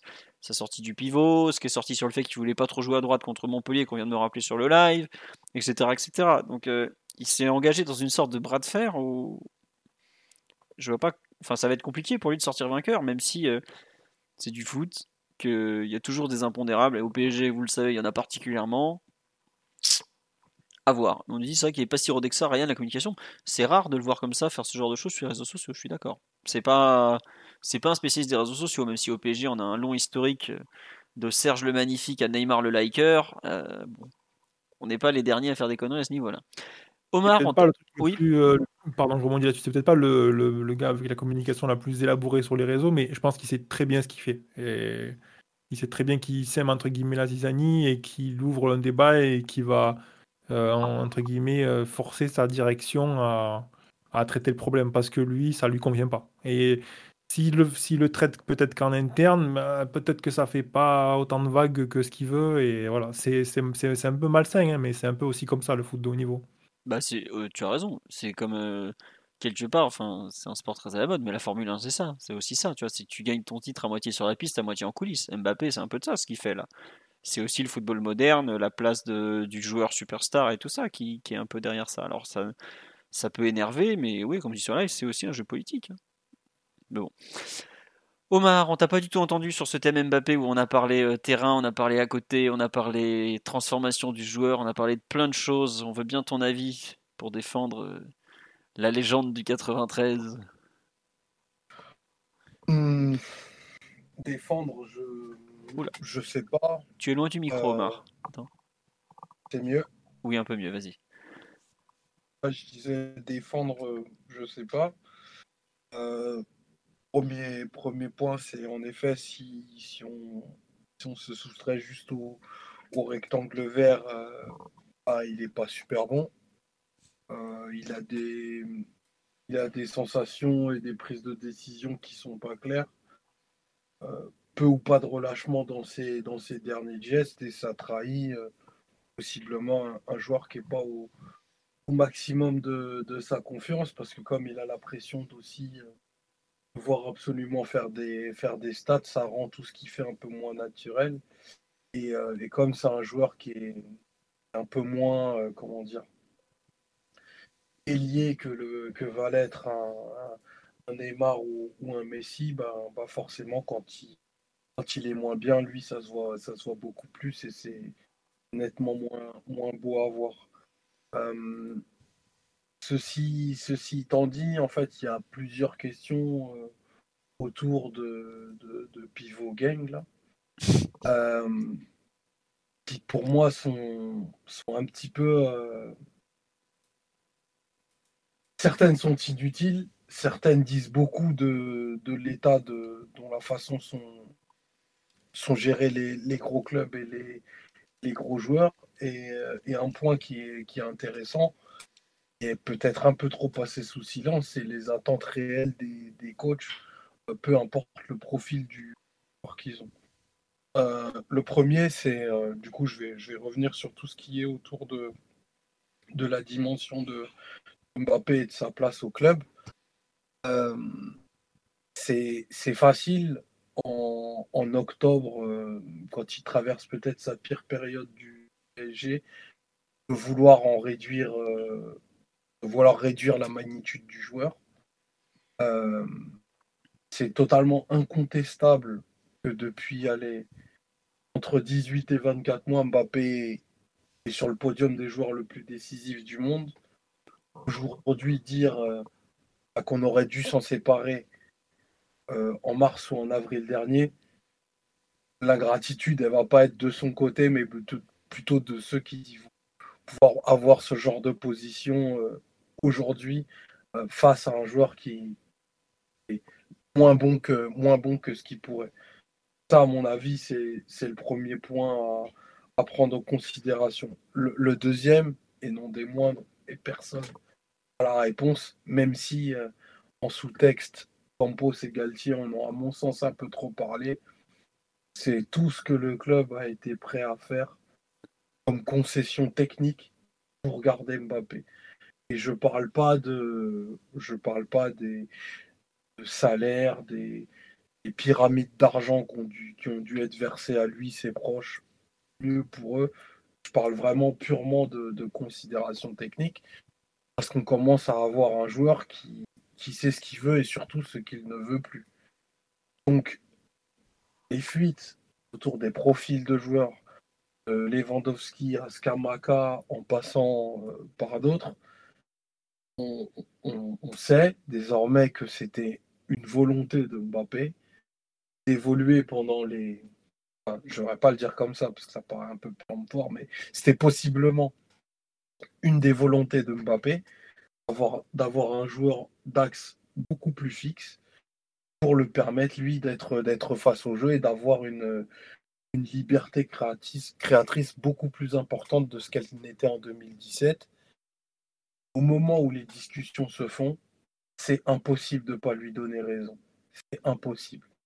Si vous êtes au PSG en mai, en avril, au moment où, Mbappé est tout proche du, Real, tu ne peux pas te dire que les solutions et les concessions techniques qu'il va te demander sont des caprices ou, euh, ou des lubies. Et le problème, il est là. Le problème, à mon sens, il est là il est dans le fait que possiblement confier ta planification et ton projet sportif, mais sur la partie technique, à un joueur selon ses désiderata. Et s'il avait voulu recruter un pote à lui, ben on l'aurait fait. Et euh, je ne vais pas rentrer dans les, dans les considérations d'institutions, ceci, cela, parce que ça veut absolument rien dire et en plus euh, pas toutes les réponses derrière. Par contre, tout ce que la trop grande transparence, et c'est Ryan qui allusion à ça, ont eu Galtier, Campos et d'autres sur le sujet, c'est l'effet d'une bombe, à, d'une bombe à retardement dans le vestiaire. Parce que, parce que Neymar a eu un très bon mois d'août, un bon mois de septembre. Euh, jalonné de cinq années euh, un petit peu de, de, montagne russe. Lui, il a compris qu'il n'était pas le bienvenu. Le problème, c'est pas qu'il y a la cohabitation des trois, c'est que c'est la cohabitation de 2 plus 1. Parce que Neymar et Messi, ils se partagent les choses de façon très naturelle, parce que Neymar, il a déjà reconnu il y a près de 5, 6, voire 7 ans que Messi était définitivement plus grand que lui et qu'être son lieutenant, c'était pas quelque chose qui le dérangeait. Donc la hiérarchie, la hiérarchie et la compartimentation, à ce niveau-là, elle est faite. à côté de ça, tu Mbappé, qui année après année a gravi ben, les, les euh, dans la chaîne alimentaire du football, qui aujourd'hui est au firmament. Peut-être pas de, ses compétences techniques, mais de sa popularité et de sa place dans un club dans lequel peut-être il s'estime euh, déjà aussi grand, si ce n'est plus. Parce qu'il aura été de tous les accomplissements depuis, cinq années. Et toute cette ligne un petit peu, un petit peu ténue à faire vivre et à faire cohabiter, elle se retrouve euh, arbitrée un coach qui lui-même est en quête de légitimité au niveau international, euh, qui a pris des, options communicationnelles très claires peut-être par nature, mais aussi pour être populaire. Et ça te, ça te met cette situation euh, qui, pour reprendre ce qu'a dit Mathieu, qui à mon sens n'est pas tenable parce que pas sereine. Pas sereine pour au moins l'épanouissement collectif total de, de l'équipe. Parce que aussi bon que les trois puissent être, eh ben, depuis le mois d'août, offensivement, on n'est pas bon. Il faut le dire. Et il y a des raisons peut-être personnelles, mais aussi structurel à ça. Et c'est vraiment, vraiment quelque chose de, de très complexe. Et euh, à mon sens, ça doit faire un sacrifié euh, à assez court terme. Eh bien, on ne sait pas qui, sera sacrifié sur l'hôtel MP. Non, mais sûrement, on me dit, ouais. Euh, euh, attendez, je, ça revient à dire que c'est ok de se comporter comme ça, même si on avait déjà les prémices. Bah non, c'est pas ok, puisque bah, Omar il parle de faire un sacrifice, mais quelque part c'est aussi le ce qui soit j'ai rien compris, mais ce que dit Omar, c'est que c'est un peu le club qui, qui s'est mis tout seul dans cette situation au final, parce que tu si tu as donné à Mbappé euh, tout ce qu'il a espéré, et à l'époque le club avait toutes les raisons de le faire, et si tu n'arrives pas à faire la suite de ce que tu as promis, forcément tu, tu, retombes un peu sur, euh, sur cette situation. Quoi. Donc, euh, Pour rien, de toute façon, que dans les grands clubs, il y a beaucoup de, méfiance à l'idée d'accumuler certains joueurs ou de, de, faire attention de maintenir les hiérarchies, même ne serait-ce que d'un point de vue salarial. Donc, je je pense pas qu'il y ait que les autres clubs européens qui sont en liste pour jouer la Ligue des Champions envie particulièrement la situation du PSG parce que ça, peut effectivement ça peut péter quoi. Et c'est une possibilité. Et c'est pas, pas quelque chose qui. Euh, plus les joueurs sont grands, plus, plus c'est difficile euh, de, de, de, négocier avec eux et de leur faire entendre raison, des fois, parce qu'il n'y a plus de rationnel. C'est autre chose qui, qui, peut prendre part là-dessus. Et après, je dis pas que c'est le cas de Mbappé, parce qu'effectivement, il y a quelque chose qui revient assez, assez régulièrement c'est que le club, là, je, je, parle de quelque chose dont je n'ai pas information clairement, mais c'est ce qui a été filtré plusieurs fois, donc on va dire que ça peut être euh, à peu près fiable, le club lui, a, lui aurait promis de le mettre dans de certaines dispositions de cette saison, mais n'y est pas arrivé pour des raisons euh, de conjoncture, de mercato, etc. Et donc là, c'est vrai que c'est compliqué en fait. Est-ce que le est-ce qu'on demande aux joueurs de faire le dos rond et de, passer à autre chose? Peut-être, mais on parle d'un grand joueur, égo surdimensionné, euh, qui a accompli de très grandes choses, etc., qui a une ambition folle. C'est dur, je pense, de, de, le, faire, on va dire, euh, de le faire plier. C'est compliqué. Bah, c'est ce qu'on dit sur live. Ok, le club a essayé de lui donner ce qu'il voulait, c'est confirmé publiquement, mais c'est pas comme si on lui avait mis à l'envers et que ça justifiait une com si agressive. Si on lui a mis à l'envers, si. Quand tu lui dis qu'il sera euh, exploité au mieux avec un pivot qui va jouer pour lui et tout ça, et que tu finis à être devant entre guillemets, être un peu le faire-valoir de Messi Neymar parce qu'ils se sont retrouvés et que l'équipe aujourd'hui elle est plus construite pour eux que pour lui, par exemple. Tu lui as pas mis à l'envers, mais tu n'as pas construit euh, l'équipe et l'effectif qui, qui avait probablement. Les promesses n'engagent que ceux qui y croient, Philo. Tout à fait. Mais tu t'es fait douiller, excuse-moi, tu te fais douiller sur une promesse, t'es pas content. non, mais c'est une chose de se faire douiller sur une promesse, c'est une chose de, de, se faire douiller quand on te promet Bernardo Silva plus Lewandowski. Là, en théorie, c'est aussi la faute de celui qui y croit.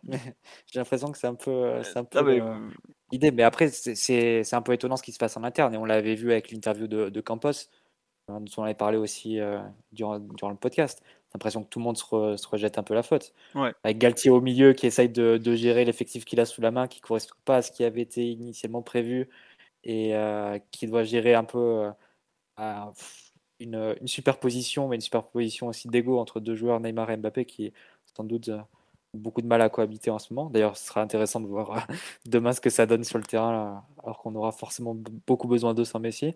Samedi, ça a Et- pas. Enfin, juste pour revenir là-dessus, samedi, tu as la plus grosse occasion du match, pratiquement, c'est Mbappé pour Neymar, par exemple. Il Et on n'a pas eu des. euh, je crois que c'est Roten qui disait ça. Euh, donc, je pense que c'est alimenté par le clan, vu qu'il a l'air assez proche, mais globalement, Mbappé, il n'aimait pas jouer trop. euh, Enfin, quand, dans le duo avec Neymar, ça s'est pas bien passé, quoi, quand, quand il recevait les consignes avec euh, De Galtier, euh, dans la façon dont ils allaient, se répartir le, front de l'attaque, les deux. Alors, je sais pas, après, c'est toujours des, des, des bourrées de couloir, et je sais pas trop quelle, quelle importance et quelle véracité donner à ces propos, donc je ne vais pas trop m'attarder dessus. Mais oui, c'est très difficile parce qu'en interne, tu as Campos qui rejette la faute sur, euh, sur Enrique. Les deux sont plus ou moins liés à, la famille Mbappé, enfin sont plus ou moins proches, Campos en particulier. Campos, il doit sentir qu'il joue son poste parce que si, euh, euh, bah, si Mbappé, si la famille Mbappé n'est pas d'accord avec, euh, avec ce qu'il fait et pas satisfait de son travail, bah, il peut sentir que sa position ne tient plus qu'à un fil puisque globalement c'est eux qui l'ont nommé. Il faisait partie un peu du package. Bah, C'est très compliqué, hein, tambouille interne dans laquelle on s'est on s'est mis euh, cet été. Euh, il va savoir ce qui va se passer cet hiver, vu que j'imagine que avec le, le tremblement de terre entre guillemets euh, et l'incendie du moins, euh, Mbappé, on va essayer de, de, de remédier à certaines choses, à voir dans quelle mesure c'est possible. Euh, et à voir comment ça, le duo Enrique Campos qui ne peut pas s'encadrer non plus va pouvoir, va pouvoir le faire, va pouvoir y parvenir. Ouais, ça, ça promet beaucoup. Euh, tu nous dis Mbappé, s'il prend 100 millions par an et qu'il croit qu'on peut recruter, euh, machin. Attendez, Mbappé, lui, négocie son salaire avec le club. hein. Après, si le club est pas capable d'assumer financièrement les promesses qu'ils lui font, c'est le problème du club, c'est pas le problème de Mbappé. Lui, son salaire, euh, il n'y a pas un pourcentage qui est alloué au transfert, par exemple. Donc, euh, enfin, c'est comme dire. Euh, c'est comme si les autres. Enfin, c'est un peu ce qui arrive au Barça où ils demandent d'aller réduire le salaire des joueurs et les joueurs veulent pas. euh, c'est pas la faute du joueur, c'est la faute du club. Au bout d'un moment, tu as des engagements, tu sais tes chiffres. euh, c'est à toi de pas raconter n'importe quoi. L'argent, c'est le club qui lui a offert, euh, il l'a pas volé. Tu peux, je comprends pas pourquoi on lui reproche de gagner de l'argent et de dire. Enfin, il est pas directeur sportif, il est joueur. Enfin, il est pas directeur sportif. Bon, bref. Mais au bout d'un moment, euh, il y a des limites de masse salariale, peut-être, mais ça, c'est le problème du club, c'est pas le problème de Mbappé. À ce moment-là, si le PSG est pas capable de monter une grosse équipe à côté de lui en lui propose autant, en lui proposant autant, bah faut peut-être euh, faire des choix qui sont de, qui sont pas ceux-là en tout cas. Donc euh, voilà. Et puis il est pas content sur les recrues, bah oui, il est pas content sur les recrues, mais ça fait l'année dernière, il il l'avait dit aussi, les, enfin il y a 45 minutes, on parlait du fait que les remplaçants étaient pas bons, il y en a plein qui veulent les virer. Mbappé est pas content des recrues. Vous êtes d'accord avec lui au final?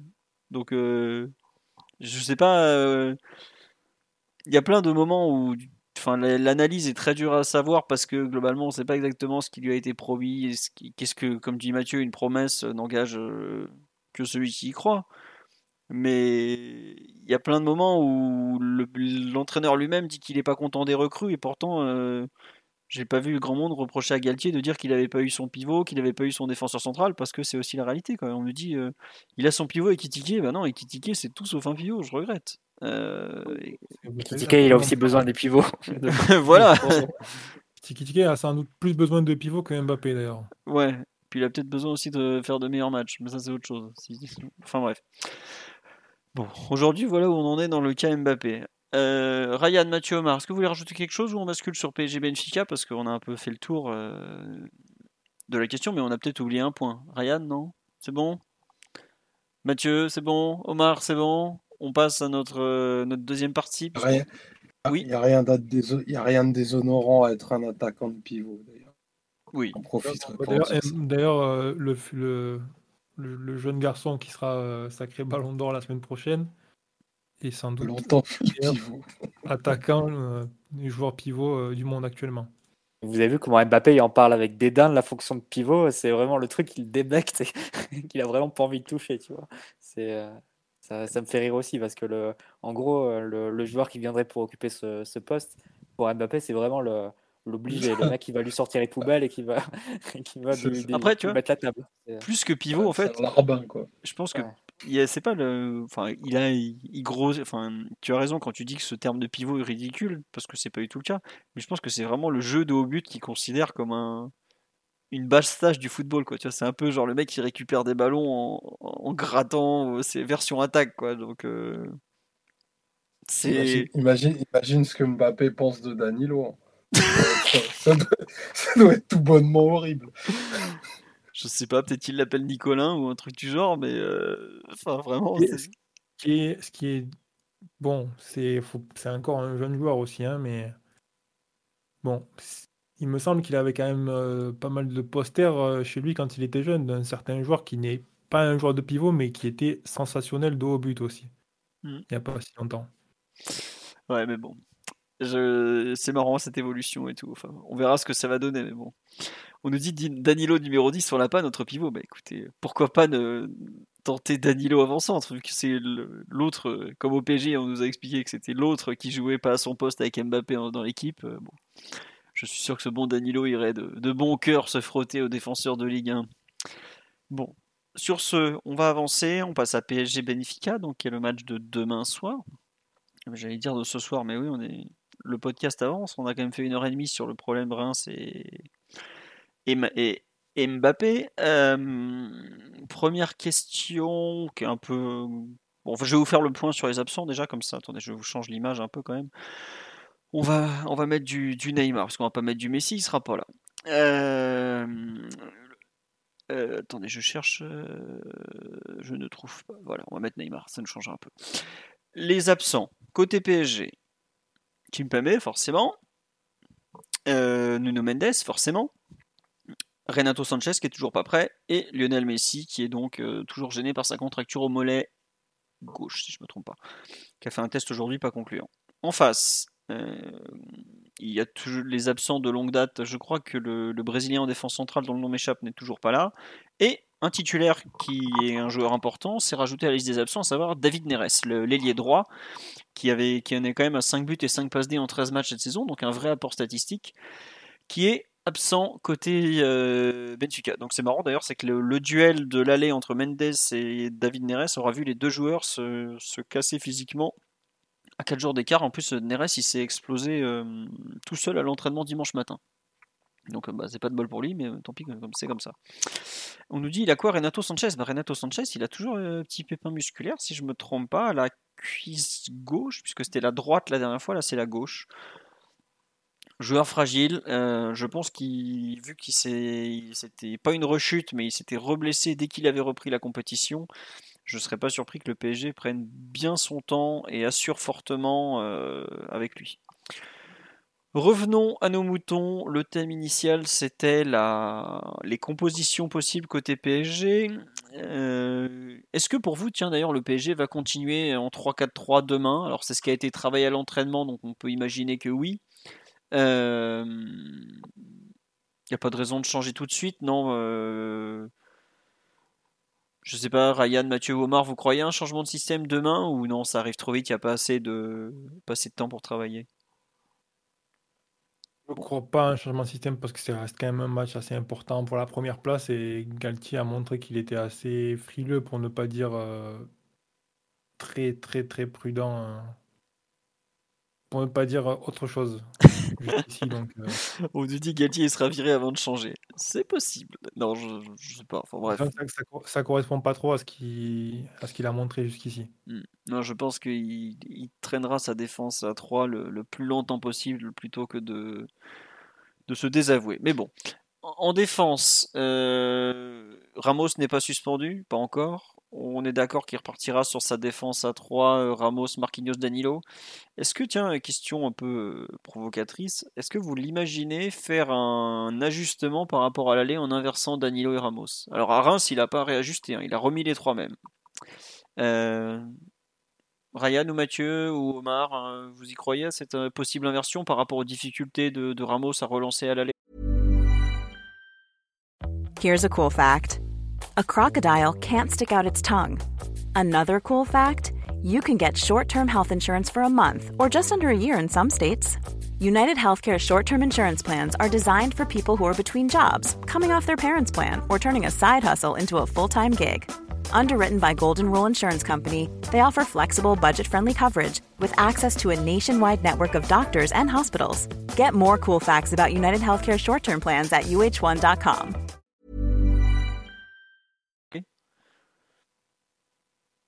Oui, c'est quelque chose qui peut être fait, je pense. Parce que, et puis, c'est pas, il y a les difficultés de Ramos et aussi euh, le gain qu'il y a à le faire passer l'axe gauche.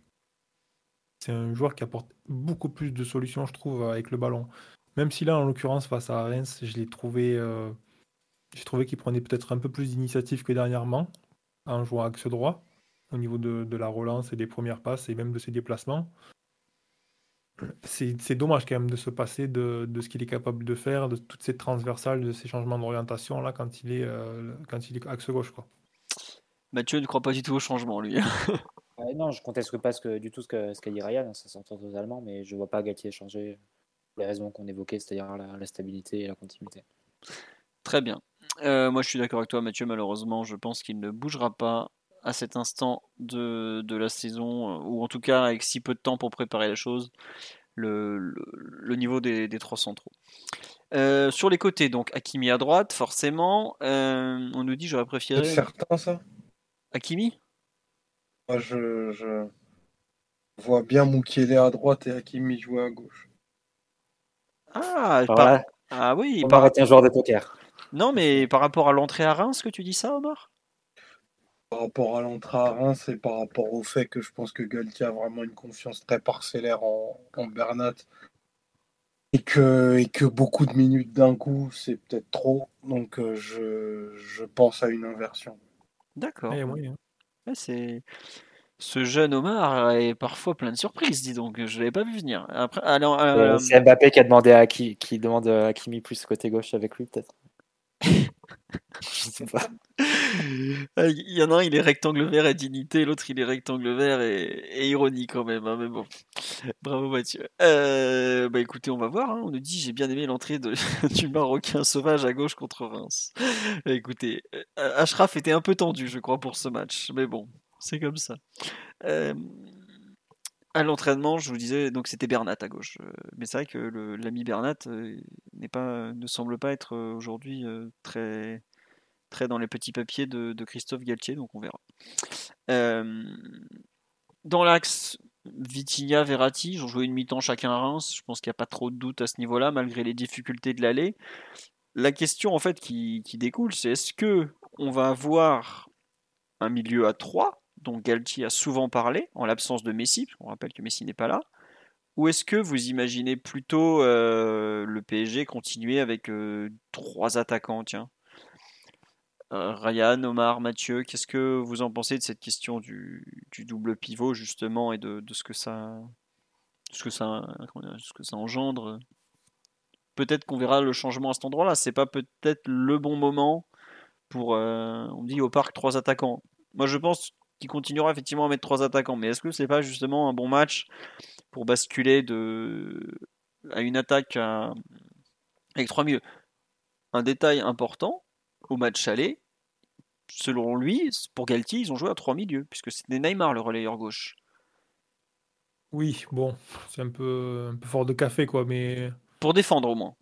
Ouais, c'est ça. Oui, non, après, c'est quelque chose qu'on voit depuis euh, la deux, troisième journée, je crois. Le fait que Neymar, euh, pas forcément aligné, mais se positionne en phase défensive de manière assez proche de la première fin de, de, de, milieu de terrain. Ça, c'est un truc qu'on a vu quand même mm. pas mal. Donc, oui, oui, oui. Après, de là à dire qu'il joue milieu terrain parce que sur quelques situations, il s'aligne avec les deux pivots, bon. Je sais pas. c'est peut-être convenient pour lui de. C'est peut-être pratique pour lui de dire quelque chose comme ça. moi, je pense que Galtier s'est montré assez rigide jusqu'ici et qu'il hum, a sans doute besoin d'un moteur assez fort pour changer de système et que jusqu'ici, je pense qu'il en a, il a pas vraiment des raisons assez fortes pour, pour le faire. Hein. C'est tout simplement. Hein. D'accord. Non, mais je, me, en fait, je me posais la question cet après-midi par rapport au match aller, euh, par rapport au fait que Galtier parle très régulièrement d'un milieu à 3. Pour le coup, je pense qu'il a vraiment besoin de Neymar Mbappé devant parce qu'il a besoin de talent. Euh, est-ce qu'il a vraiment besoin de Sarabia? Alors certes, il va beaucoup défendre et tout, ou est-ce qu'il a peut-être plus besoin d'un milieu de terrain en plus, qui peut être Ruiz, qui peut être Solaire Je sais pas, euh, Mathieu, ce que t'en penses, oui Il y a plusieurs choses. Je pense que le fait de jouer avec 3 milieux de terrain quand tu joues déjà avec trois défenseurs, et surtout quand tu joues avec les profils de, milieu de terrain dont on parle, c'est éventuellement Fabien Ruiz qui fait le troisième. Euh, j'ai peur que ça fasse quand même pas mal de joueurs, si ce n'est derrière le ballon, du moins dans des rôles vraiment de, conservation et de faire tourner un peu la balle. Mais ça manque un peu de soutien euh, aux deux joueurs offensifs que sont Neymar et Mbappé, qui sont euh, assez prompts et enclins à aller jouer sur les côtés. Et donc, tu te retrouveras avec des, soucis sans doute pour animer et occuper surtout la, surface adverse, ce que peut apporter un, Sarabia. Par contre, euh, ce que j'envisagerais pardon, comme, comme modification, c'est peut-être un changement côté de Vitinha. passerait axe gauche et euh, du coup Sarabia attaque en droit. Vitinha axe gauche, c'était ce qu'il faisait au tout début Sarabia était titulaire. Donc tu, peux, tu pourrais imaginer un, petit, un petit switch, vu que souvent Vitinha était utilisé pour, pour compenser Messi, du coup côté droit. Touré Sarabia côté droit, donc il pourrait passer euh, côté gauche pour compenser euh, Neymar par exemple. Tu peux imaginer ça, je dis pas que ce sera ça.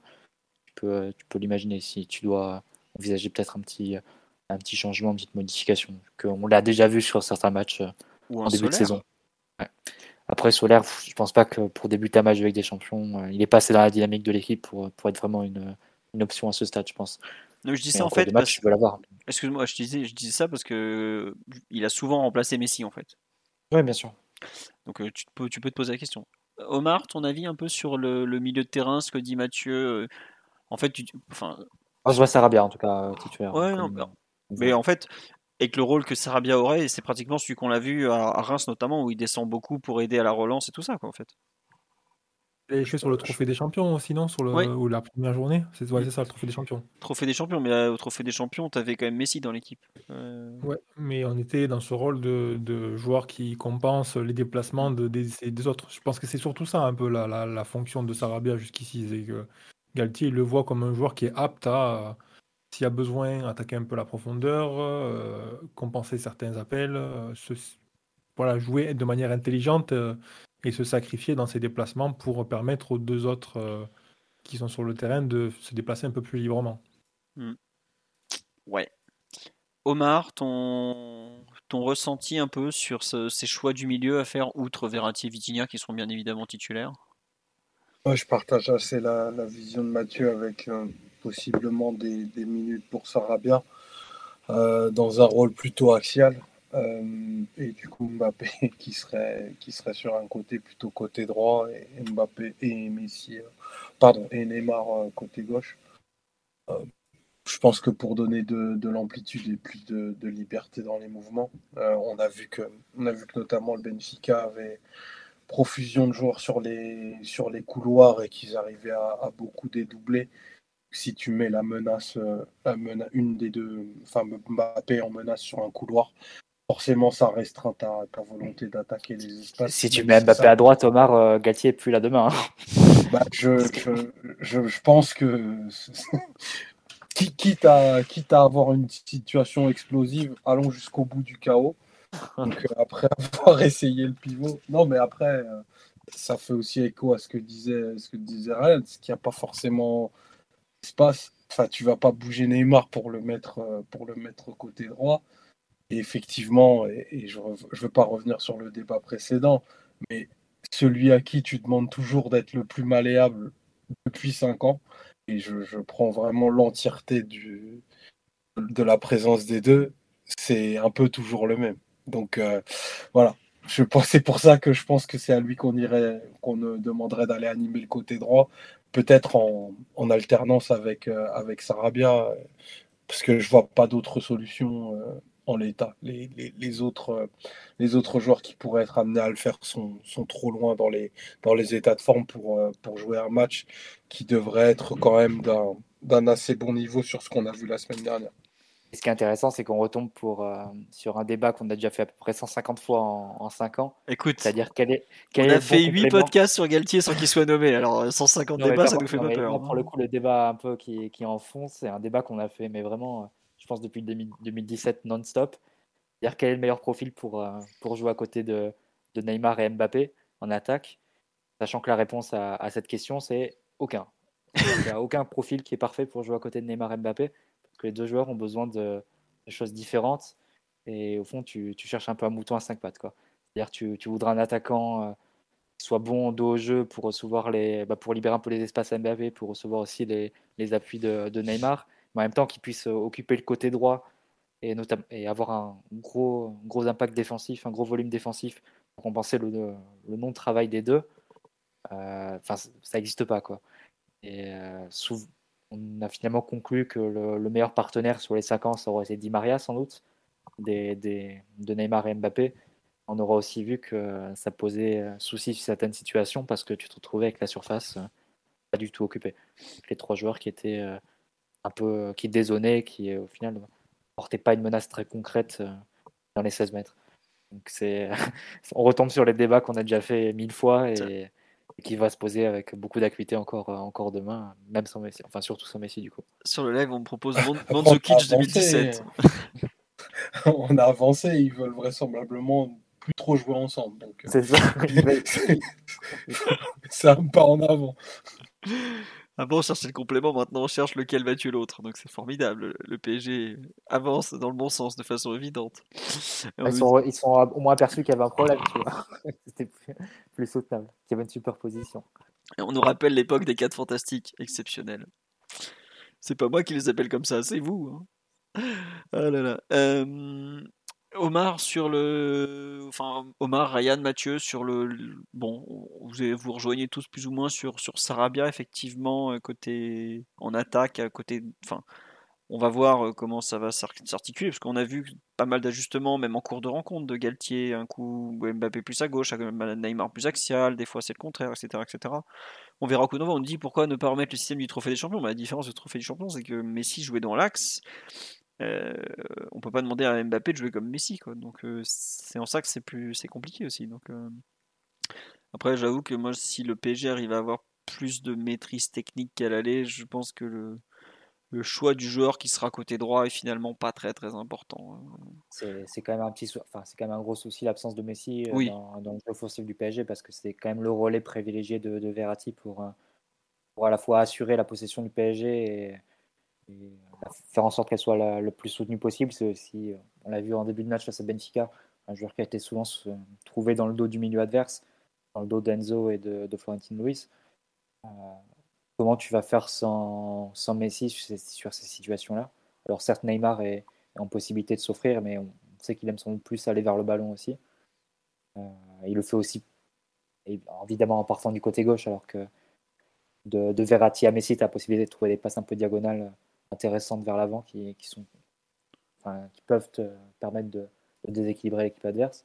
À voir comment ça s'articule tout ça, mais l'absence de Messi dans le, la construction du jeu offensif parisien, euh, ça risque d'être un, gros coup dur, surtout évidemment vu l'état de forme de, Messi depuis euh, début de saison en général et puis un gros mois en particulier. Oui, à suivre. Sur. Euh, oui, enfin, évidemment, remplacer Messi, il y a un club euh, catalan qui, a mis un an à, trouver la réponse, au minimum. Donc euh, c'est pas, pas, évidemment très compliqué.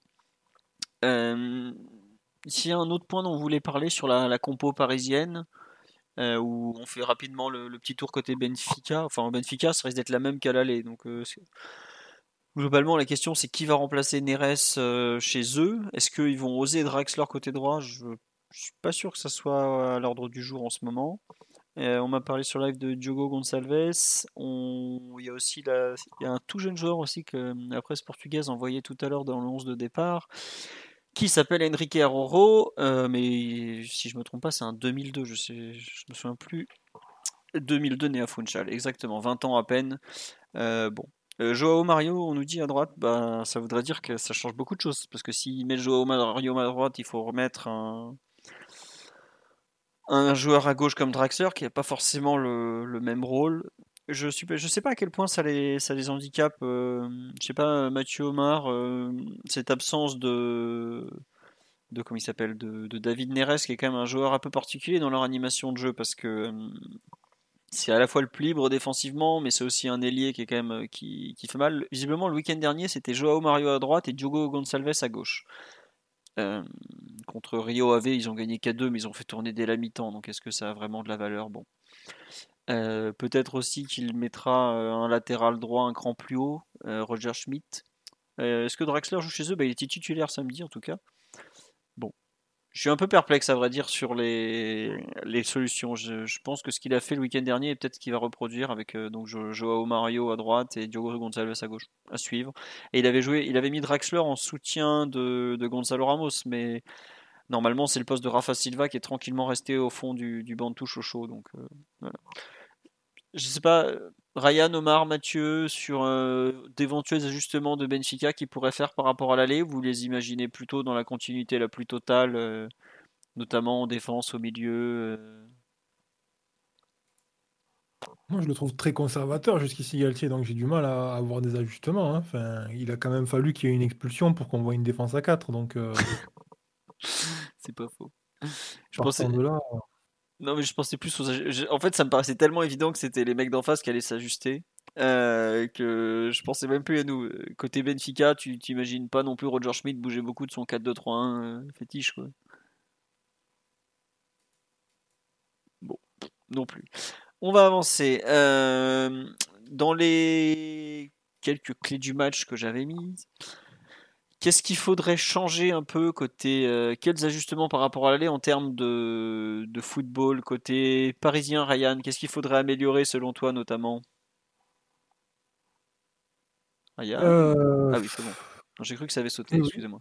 Non, non, je réfléchis. Qu'est-ce qu'il faudra améliorer? Ben, déjà, il faudrait peut-être un peu plus de rythme dans la circulation de balles, mais euh, c'est toujours pareil. Ça va dépendre des joueurs et de leur disponibilité. Je pense qu'il y a toujours un petit peu ce problème au moment de relancer le ballon, surtout face à des équipes qui pressent, de disponibilité des attaquants et des milieux de terrain.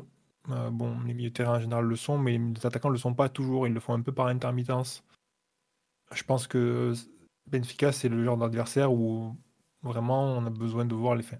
L'équipe a besoin de voir ses attaquants beaucoup plus s'impliquer pour désactiver ce, ces tentatives de pressing et pouvoir faire progresser le ballon et ne pas se retrouver coincé bêtement dans sa moitié en essayant de le sortir ou en se retrouvant à balancer le ballon pour espérer euh, sur une, phase de jeu direct euh, pouvoir obtenir quelque chose. C'est, un des axes de travail euh, qui existe encore depuis le début de saison, je pense. Et il y y a quelque chose à faire. Et c'est quelque chose que le PSG peut mettre en place avec, avec Sarabia, avec Mbappé, avec Neymar, avec Messi. Enfin, quels que soient les profils devant, il y a moyen de faire mieux. Quoi. Ouais. Euh, Mathieu Omar, vous partagez cette analyse de de l'ami Ryan? Mathieu notamment Oui, Ah, mais vas-y. comme, tou- comme toujours, comme toujours, ça sera la, comme toujours, comme à l'aller, euh, l'une des clés, ça sera évidemment comment tu sors de, de la pression de- du Benfica. Après, il faudra voir quelle sera l'attitude exacte du, du Benfica, euh, qui va se déplacer au, au parc, euh, qui, avec un match nul, c'est très favorable aussi pour eux. Donc à voir hein, si, s'ils vont vraiment venir te chercher euh, assez haut ou s'ils vont plus privilégier un bloc un peu plus, un peu plus médian et, et jouer les contre-attaques. À voir ce- comment ça, ça se déroule. Mais ouais, côté parisien, comme toujours, qu'est-ce que tu fais du ballon? Et sans Messi en particulier, ce sera, ce sera très important à voir. Devant la presse, Roger Schmidt a dit demain ils auront l'avantage du terrain, mais nous allons essayer d'avoir la, sem- euh, la même approche euh, courageuse qu'à l'aller et, et tenter de gagner à Paris. quoi. Donc, euh, bon, je suis pas certain qu'ils puissent presser comme ils l'ont fait euh, à 4 comme ça. Dans, sur- il y a, il y a- il y a une, il y a une faiblesse côté Paris face à ces situations-là. hein. C'est Mhm. euh, oui. c'est une équipe qui sort pas Ah, ça rapporte, hein. ça. C'est clair que ça rapporte. hein. Si tu vas chercher au Paris, tu sais que tu vas avoir quelques, quelques ballons récupérés assez facilement. Après, sur le match aller, tu, Paris était aussi en capacité de, de sortir à certains moments. Et, euh, Là, voir. après, Mais qu'ils sans Messi, peut-être qu'ils se sentiront un peu plus, un peu plus C'est ça. Donc, Il y a euh, peut-être, euh, ils vont peut-être se dire, euh, ouais, mais là, il manque une lampe de lancement euh, en moins, un mec qui peut nous éliminer sur un triple en moins, donc euh, autant y aller, quoi. D'accord. Parce que c'est vrai que si euh, ils arrivent à forcer un petit peu euh, des ballons longs sur Mbappé, euh, euh, je ne veux pas dire qu'ils ont, qu'ils ont gagné une partie de, de, de leur pressing, mais pas loin, quoi. Même sans forcer le jeu long du PSG, juste orienter le PSG sur sa droite, tu sais que ça va être un trou noir à ballon parce que déjà on avait vu euh, sur les matchs précédents euh, Hakimi qui avait beaucoup de difficultés à, trouver des solutions par lui-même, il se retrouvait souvent isolé et ensuite techniquement c'était pas, pas sûr. Et là sur un côté où tu auras potentiellement du coup Ramos sur euh, son bon angle, Hakimi, Vitinha qui est souvent dans le registre de, compensation et pas toujours disponible en, en solution courte, et Sarabia qui est pas le meilleur joueur techniquement sous pression. Euh, Benfica, s'ils veulent euh, orienter le, jeu du PSG sur ce côté-là, ils peuvent en retirer beaucoup de beaucoup d'avantages et beaucoup de, de récupération de ballon a priori. Donc euh, c'est euh, aussi quelque chose qu'ils peuvent mettre en place, sachant que de l'autre côté, tu auras Neymar et Mbappé. Si tu arrives à les isoler de, de là où va passer le ballon, c'est-à-dire plutôt euh, de leur volonté côté droit parisien, tu auras fait un grand, un grand pas dans ton animation défensive. Je pense que ça peut être une logique qui peuvent, euh, peuvent un peu dérouler sur un match comme demain. Ouais, Omar, je veux bien ton avis sur ce que, ce que vient de dire Mathieu. Ah, alors, je partage, euh, je partage totalement le, le fait, et en plus que le, le match de ce samedi l'a l'a montré, même si la composition ne sera pas la même, euh, qu'aller chasser Paris euh, en ayant un bloc pas trop bas, euh, c'est quelque chose qui peut rapporter.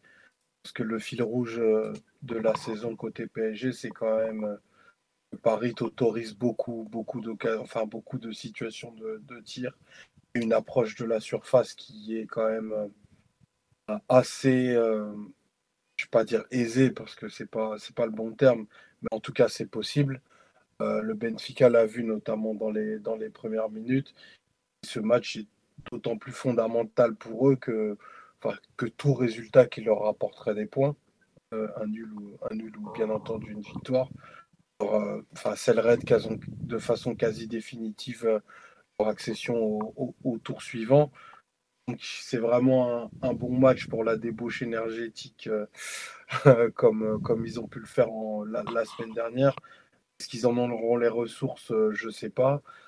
Après, tu as quand même le, le fait que côté Paris, tu as un gardien en ce moment qui est dans un très très bel état de forme. Euh, donc il va leur falloir quand même beaucoup de ressources pour pouvoir faire le, résultat parce que même si on n'est pas dans une spirale qui est, très très bonne au niveau des contenus, ce genre de match au parc en Ligue des Champions, euh, en, phase de qualification au moins, tout du moins, on arrive toujours quand même à, à s'en sortir et je ne serais pas surpris que demain on retrouve le chemin des, des, filets de façon un peu plus importante que ce que c'était sur les, dernières semaines. Mais effectivement, euh, là, demain, c'est l'équipe la plus redoutable qui, vient au parc depuis le, début de la saison. Donc, c'est un match qui a quand même beaucoup de sens dans un moment où tu n'es pas collectivement euh, au, sommet de ce que tu pourrais être au, au niveau du déséquilibre notamment. Donc, euh, je pense qu'on va revoir une physionomie de match qui va ressembler un petit peu à celle de la,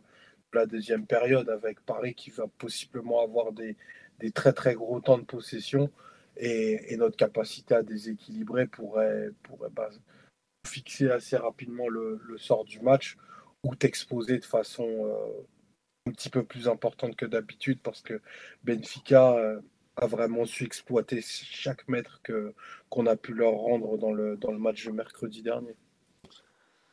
Ouais. Non, mais c'est vrai que c'est. D'un côté, je suis d'accord avec toi sur ce fait que bah, quand tu viens au parc, que tu es une équipe, euh, c'est très très dur de prendre des points. Mais c'est vrai que s'ils arrivent à être. euh, aller jusqu'au bout de leur plan qui nous a euh, fait vraiment souffrir le mercredi dernier, ils peuvent se retrouver dans la situation de Leipzig l'an dernier qui mène 2-1 au parc à 20 minutes de la fin, par exemple. Et là, euh, bah cette époque, enfin, ce jour-là, c'est Mbappé et Messi qui nous sortent de, l'ornière. Mais déjà demain, tu n'auras pas Messi. Ça peut être compliqué. Euh, J'avoue que le match euh, à Reims où tu joues euh, 45 minutes à 10 aide pas. Eux, ils se sont tranquillement préparés, tout ça, tout ça. Le volume d'occasion de but, tu viens d'en parler, qui diminue semaine après semaine. Une personne m'en a parlé sur la live. Ouais, on a marqué, je crois, 21 buts en août et depuis, on tourne à un et quelques par match. Il y a. Ce serait bien d'avoir une réponse euh, collective forte, mais tes signaux sont pas sont pas totalement verts. Après, euh, j'ose espérer que quand tu es un prétendant à la victoire finale en Ligue des Champions, parce que le PSG, euh, de par ses joueurs, l'est forcément, si t'es pas en mesure de battre Benfica, euh, même s'il te manque Messi, c'est c'est quand même un peu inquiétant. hein. Euh, Tu dois, chez toi, imposer, euh, inverser le rapport de force de, l'aller quand même, parce que le rapport de force de l'aller n'est pas forcément très très en notre faveur, au moins pendant la première mi-temps. Quoi. Donc, on dit, je pourrais faire perdre demain, gagner dimanche, mais c'est pas la question. Il y a 5 jours d'écart entre les deux, 5 jours à l'échelle du PSG, tu as le temps d'avoir 8 faits divers et, et 2 blessures. Donc c'est pas. Parlons déjà de demain, les joueurs n'ont pas du tout dimanche en tête, donc l'un va pas forcément influer sur l'autre. Mais euh, la partie vraiment. euh, En fait, on a l'impression que la saison, elle est bien partie, elle était, elle était en train de se retourner dans le mauvais sens. Ça serait bien un peu de, de faire un match qui te la, qui te remet l'église au centre du village, j'ai envie de dire, parce que il faudrait retrouver de la qualité dans la relance, il faudrait retrouver des performances individuelles un peu plus dignes, faudrait retrouver de la justesse technique euh, devant, faudrait retrouver de la complémentarité en attaque.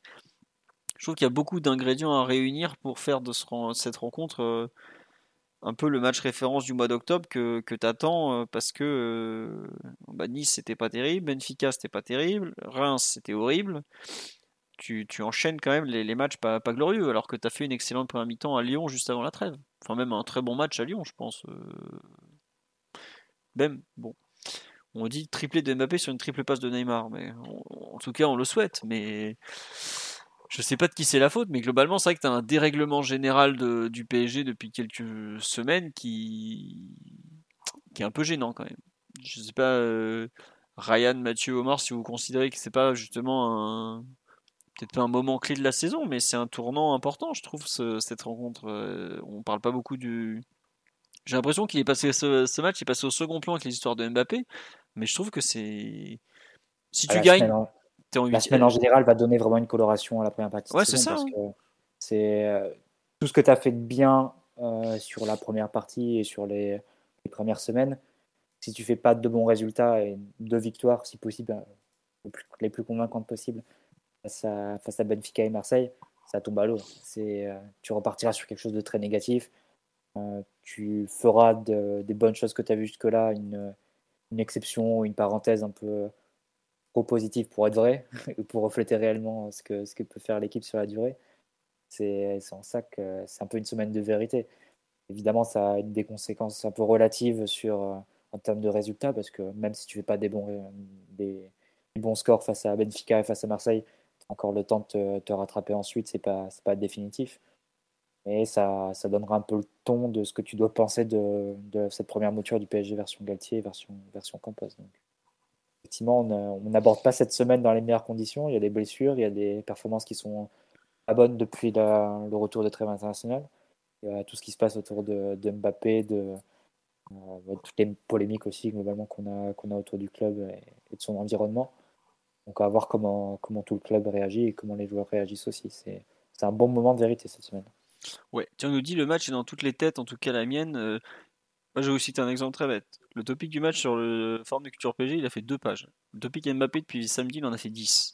Ça vous donne un peu euh, le rapport euh, intérêt, excitation, ou actualité en tout cas. Quoi. Donc, c'est vraiment pas un match facile demain, et j'ai pas l'impression que. Enfin, les joueurs, j'espère qu'ils s'en rendent compte, mais ça a un petit côté quand même 16e de finale de Ligue des Champions. Quoi. Parce que tu, tu peux valider euh, pratiquement ta qualif et ta première place dès demain. Quoi. Donc euh, c'est pas rien. Surtout que dans l'autre rencontre, la Juve va aller jouer à Haïfa. On a vu que c'est compliqué. donc. Je sais pas, Ryan, ce que tu penses un peu du, de l'importance de la rencontre? Est-ce qu'elle n'est pas un peu négligée finalement par rapport à, à ce que ça va vraiment être? Pas négligé, je sais pas, c'est difficile quand même d'évaluer euh, le ressenti global des supporters, mais euh, ce qui est sûr, c'est que la première place ou la seconde place, c'est pas, c'est pas à prendre à la légère. On a vu comment ça pouvait, ça pouvait compliquer les choses euh, sur le parcours, euh, d'une équipe. Donc, euh, c'est oui, oui, c'est un match, c'est un match charnière. C'est le match le plus important de la phase de groupe. Ouais. On nous dit l'emballement du jeu proposé les premières semaines est retombé comme un soufflet. Je pas rassuré pour demain et ce qui suit? Écoutez, on, va voir. C'est un topic Un c'est un sujet tout simplement. Euh, Omar, pour conclure un peu sur ce, ou si tu si Mathieu Ryan veut rajouter quelque chose aussi sur ce PSG Benfica, un mot sur l'importance de la rencontre, sur ce qu'on peut en attendre. Non, moi j'attends, euh, j'attends quand même une reprise, euh, une espèce de, réamorçage vers une marche en avant collective euh, qui puisse envoyer un peu plus de, un peu plus de temps de jeu avec du déséquilibre. ça, je pense que c'est, fondamental et, pour retrouver ces talents, tu as besoin d'avoir tes, tes offensifs libérés tranquille et, euh, et, surtout tourné vers les, vers les objectifs collectifs parce que là, il y a un peu trop de faits divers pour des hashtags et il n'y a pas assez de football à mon sens. Donc, euh, donc c'est vraiment le match parfait parce que tu, tu vas concéder, mais aussi euh, le Benfica va, va, aussi pas mal t'offrir. Donc voilà, le parc soir de Coupe d'Europe, il y a surtout avant, avant le classique, il y a, pour moi, il n'y a vraiment pas meilleur match pour sortir une grosse prestation demain. Est-ce qu'elle arrivera? Je, le souhaite. Est-ce qu'on a mis tous les arguments de notre côté depuis quelques jours? Pas du tout. Je ne pense pas, mais ce club et ses jeunes sont pleins de ressources. Euh, on nous dit c'est pas possible, Mbappé ne sera jamais libéré. Mais s'il y a bien un moment où ils vont le libérer. Ça s'appelle un transfert, mais bon, c'est autre chose. Euh, sur le Attendez, j'avais un truc, un mot, un, un point dont je voulais vous parler, mais j'arrive pas à m'en rappeler, je suis désolé. On me dit, oui, termine deuxième du groupe, tu peux tomber sur Bayern, City, Real. Oui, non, mais après, euh, enfin, le groupe du Bayern, si tu prends pas le Bayern, tu prends l'Inter ou le Barça, visiblement. Donc c'est pas non plus un cadeau, hein, mais c'est comme ça. Il y a beaucoup de. Il y aura forcément des gros deuxièmes, puis c'est la Ligue des Champions, des, petits adversaires. Comme il y en avait pas mal l'an dernier, je pense qu'il y en aura beaucoup moins cette saison.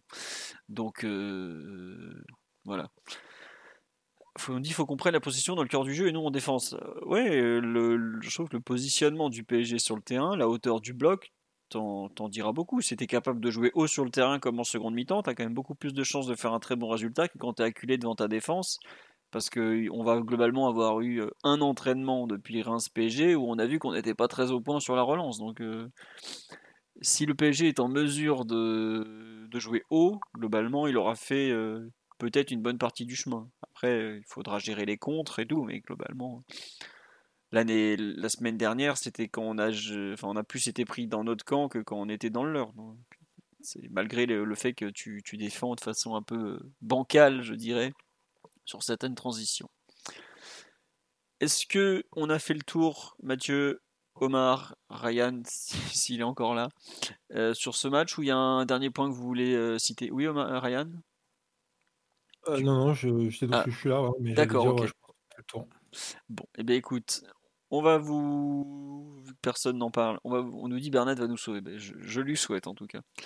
On va vous remercier pour votre fidélité. Je remercie les, les, types, les tipeurs, les subbers pendant l'émission. Sankara, Roger AA, FDNT que je connais bien. Il paraît que tu fais des photos et qu'elles sont diffusées dans le podcast. Et Dan Commando. Euh, merci pour le podcast, mais de rien, c'était un plaisir de partager ce moment avec vous, d'analyser un peu tout ce qu'on a dit sur Reims PSG, tout ça, tout ça. Petit point Youth League, eh bien, ils jouent Benfica, ils seront privés de Bichabou, Zahir Emery et Garbi. Euh, le match de la Youth League est demain à 14h, si je ne me trompe pas, BIN 1. On vous fera comme d'habitude le petit article de présentation, Lucas sera sur place. Euh, il est possible qu'on fasse un point Youth League mercredi dans l'après-midi, par exemple. Euh, comme on avait fait la semaine dernière, pour ceux qui n'ont pas pu écouter, il est dispo en replay sur les plateformes de stream, sur YouTube comme d'habitude. Le podcast de débrief de PSG Benfica sera, je pense, euh, mercredi à 23h. moi, je peux pas le jeudi, donc ce sera probablement mercredi après les matchs du soir. Je sais pas encore qui sera dedans. on verra. voilà, ramenez-nous l'enfant terrible. Mais l'enfant terrible est malheureusement très occupé. Euh, l'enfant terrible euh, n'a même pas le temps de regarder les matchs pour vous donner une idée. Donc euh, voilà. On nous dit le podcast du League de la semaine dernière était top, top, top. Bah, tant mieux parce que c'était une façon d'aborder d'autres euh, comment dirais-je d'autres joueurs avec plus de temps que d'habitude avec un autre avis que le mien puisque c'était Lucas qui m'accompagnait qui est un des rédacteurs du site. Et donc euh, je pense qu'on refera peut-être un petit point Youth League. Euh, honnêtement la Youth League jouer demain Benfica sans El Shaddai sans Zaire et sans Garbi ça va être très très très dur pour les jeunes. Soyez pas trop dur avec eux si vous regardez le match parce que c'est c'est comme s'ils jouaient l'équipe première en ayant Verratti Neymar et euh, vous prenez un, dé- un défenseur euh, genre euh, Kimpembe au choix en moins. Donc ça vous donne une idée. Allez, sur ce, je vous souhaite une très bonne soirée. Encore merci pour votre fidélité. Le live sera disponible en replay sur la plateforme audio d'ici euh, 45 minutes et sur YouTube probablement demain matin, fin de matinée, comme d'habitude, le temps que je, je m'occupe de tout ça. À bientôt, gros bisous. Au revoir. Bonne soirée. Ciao. Ciao, bonne soirée à tous. Et donc bisous, comme toujours, puisque l'enfant terrible est toujours parmi nous à ce niveau-là.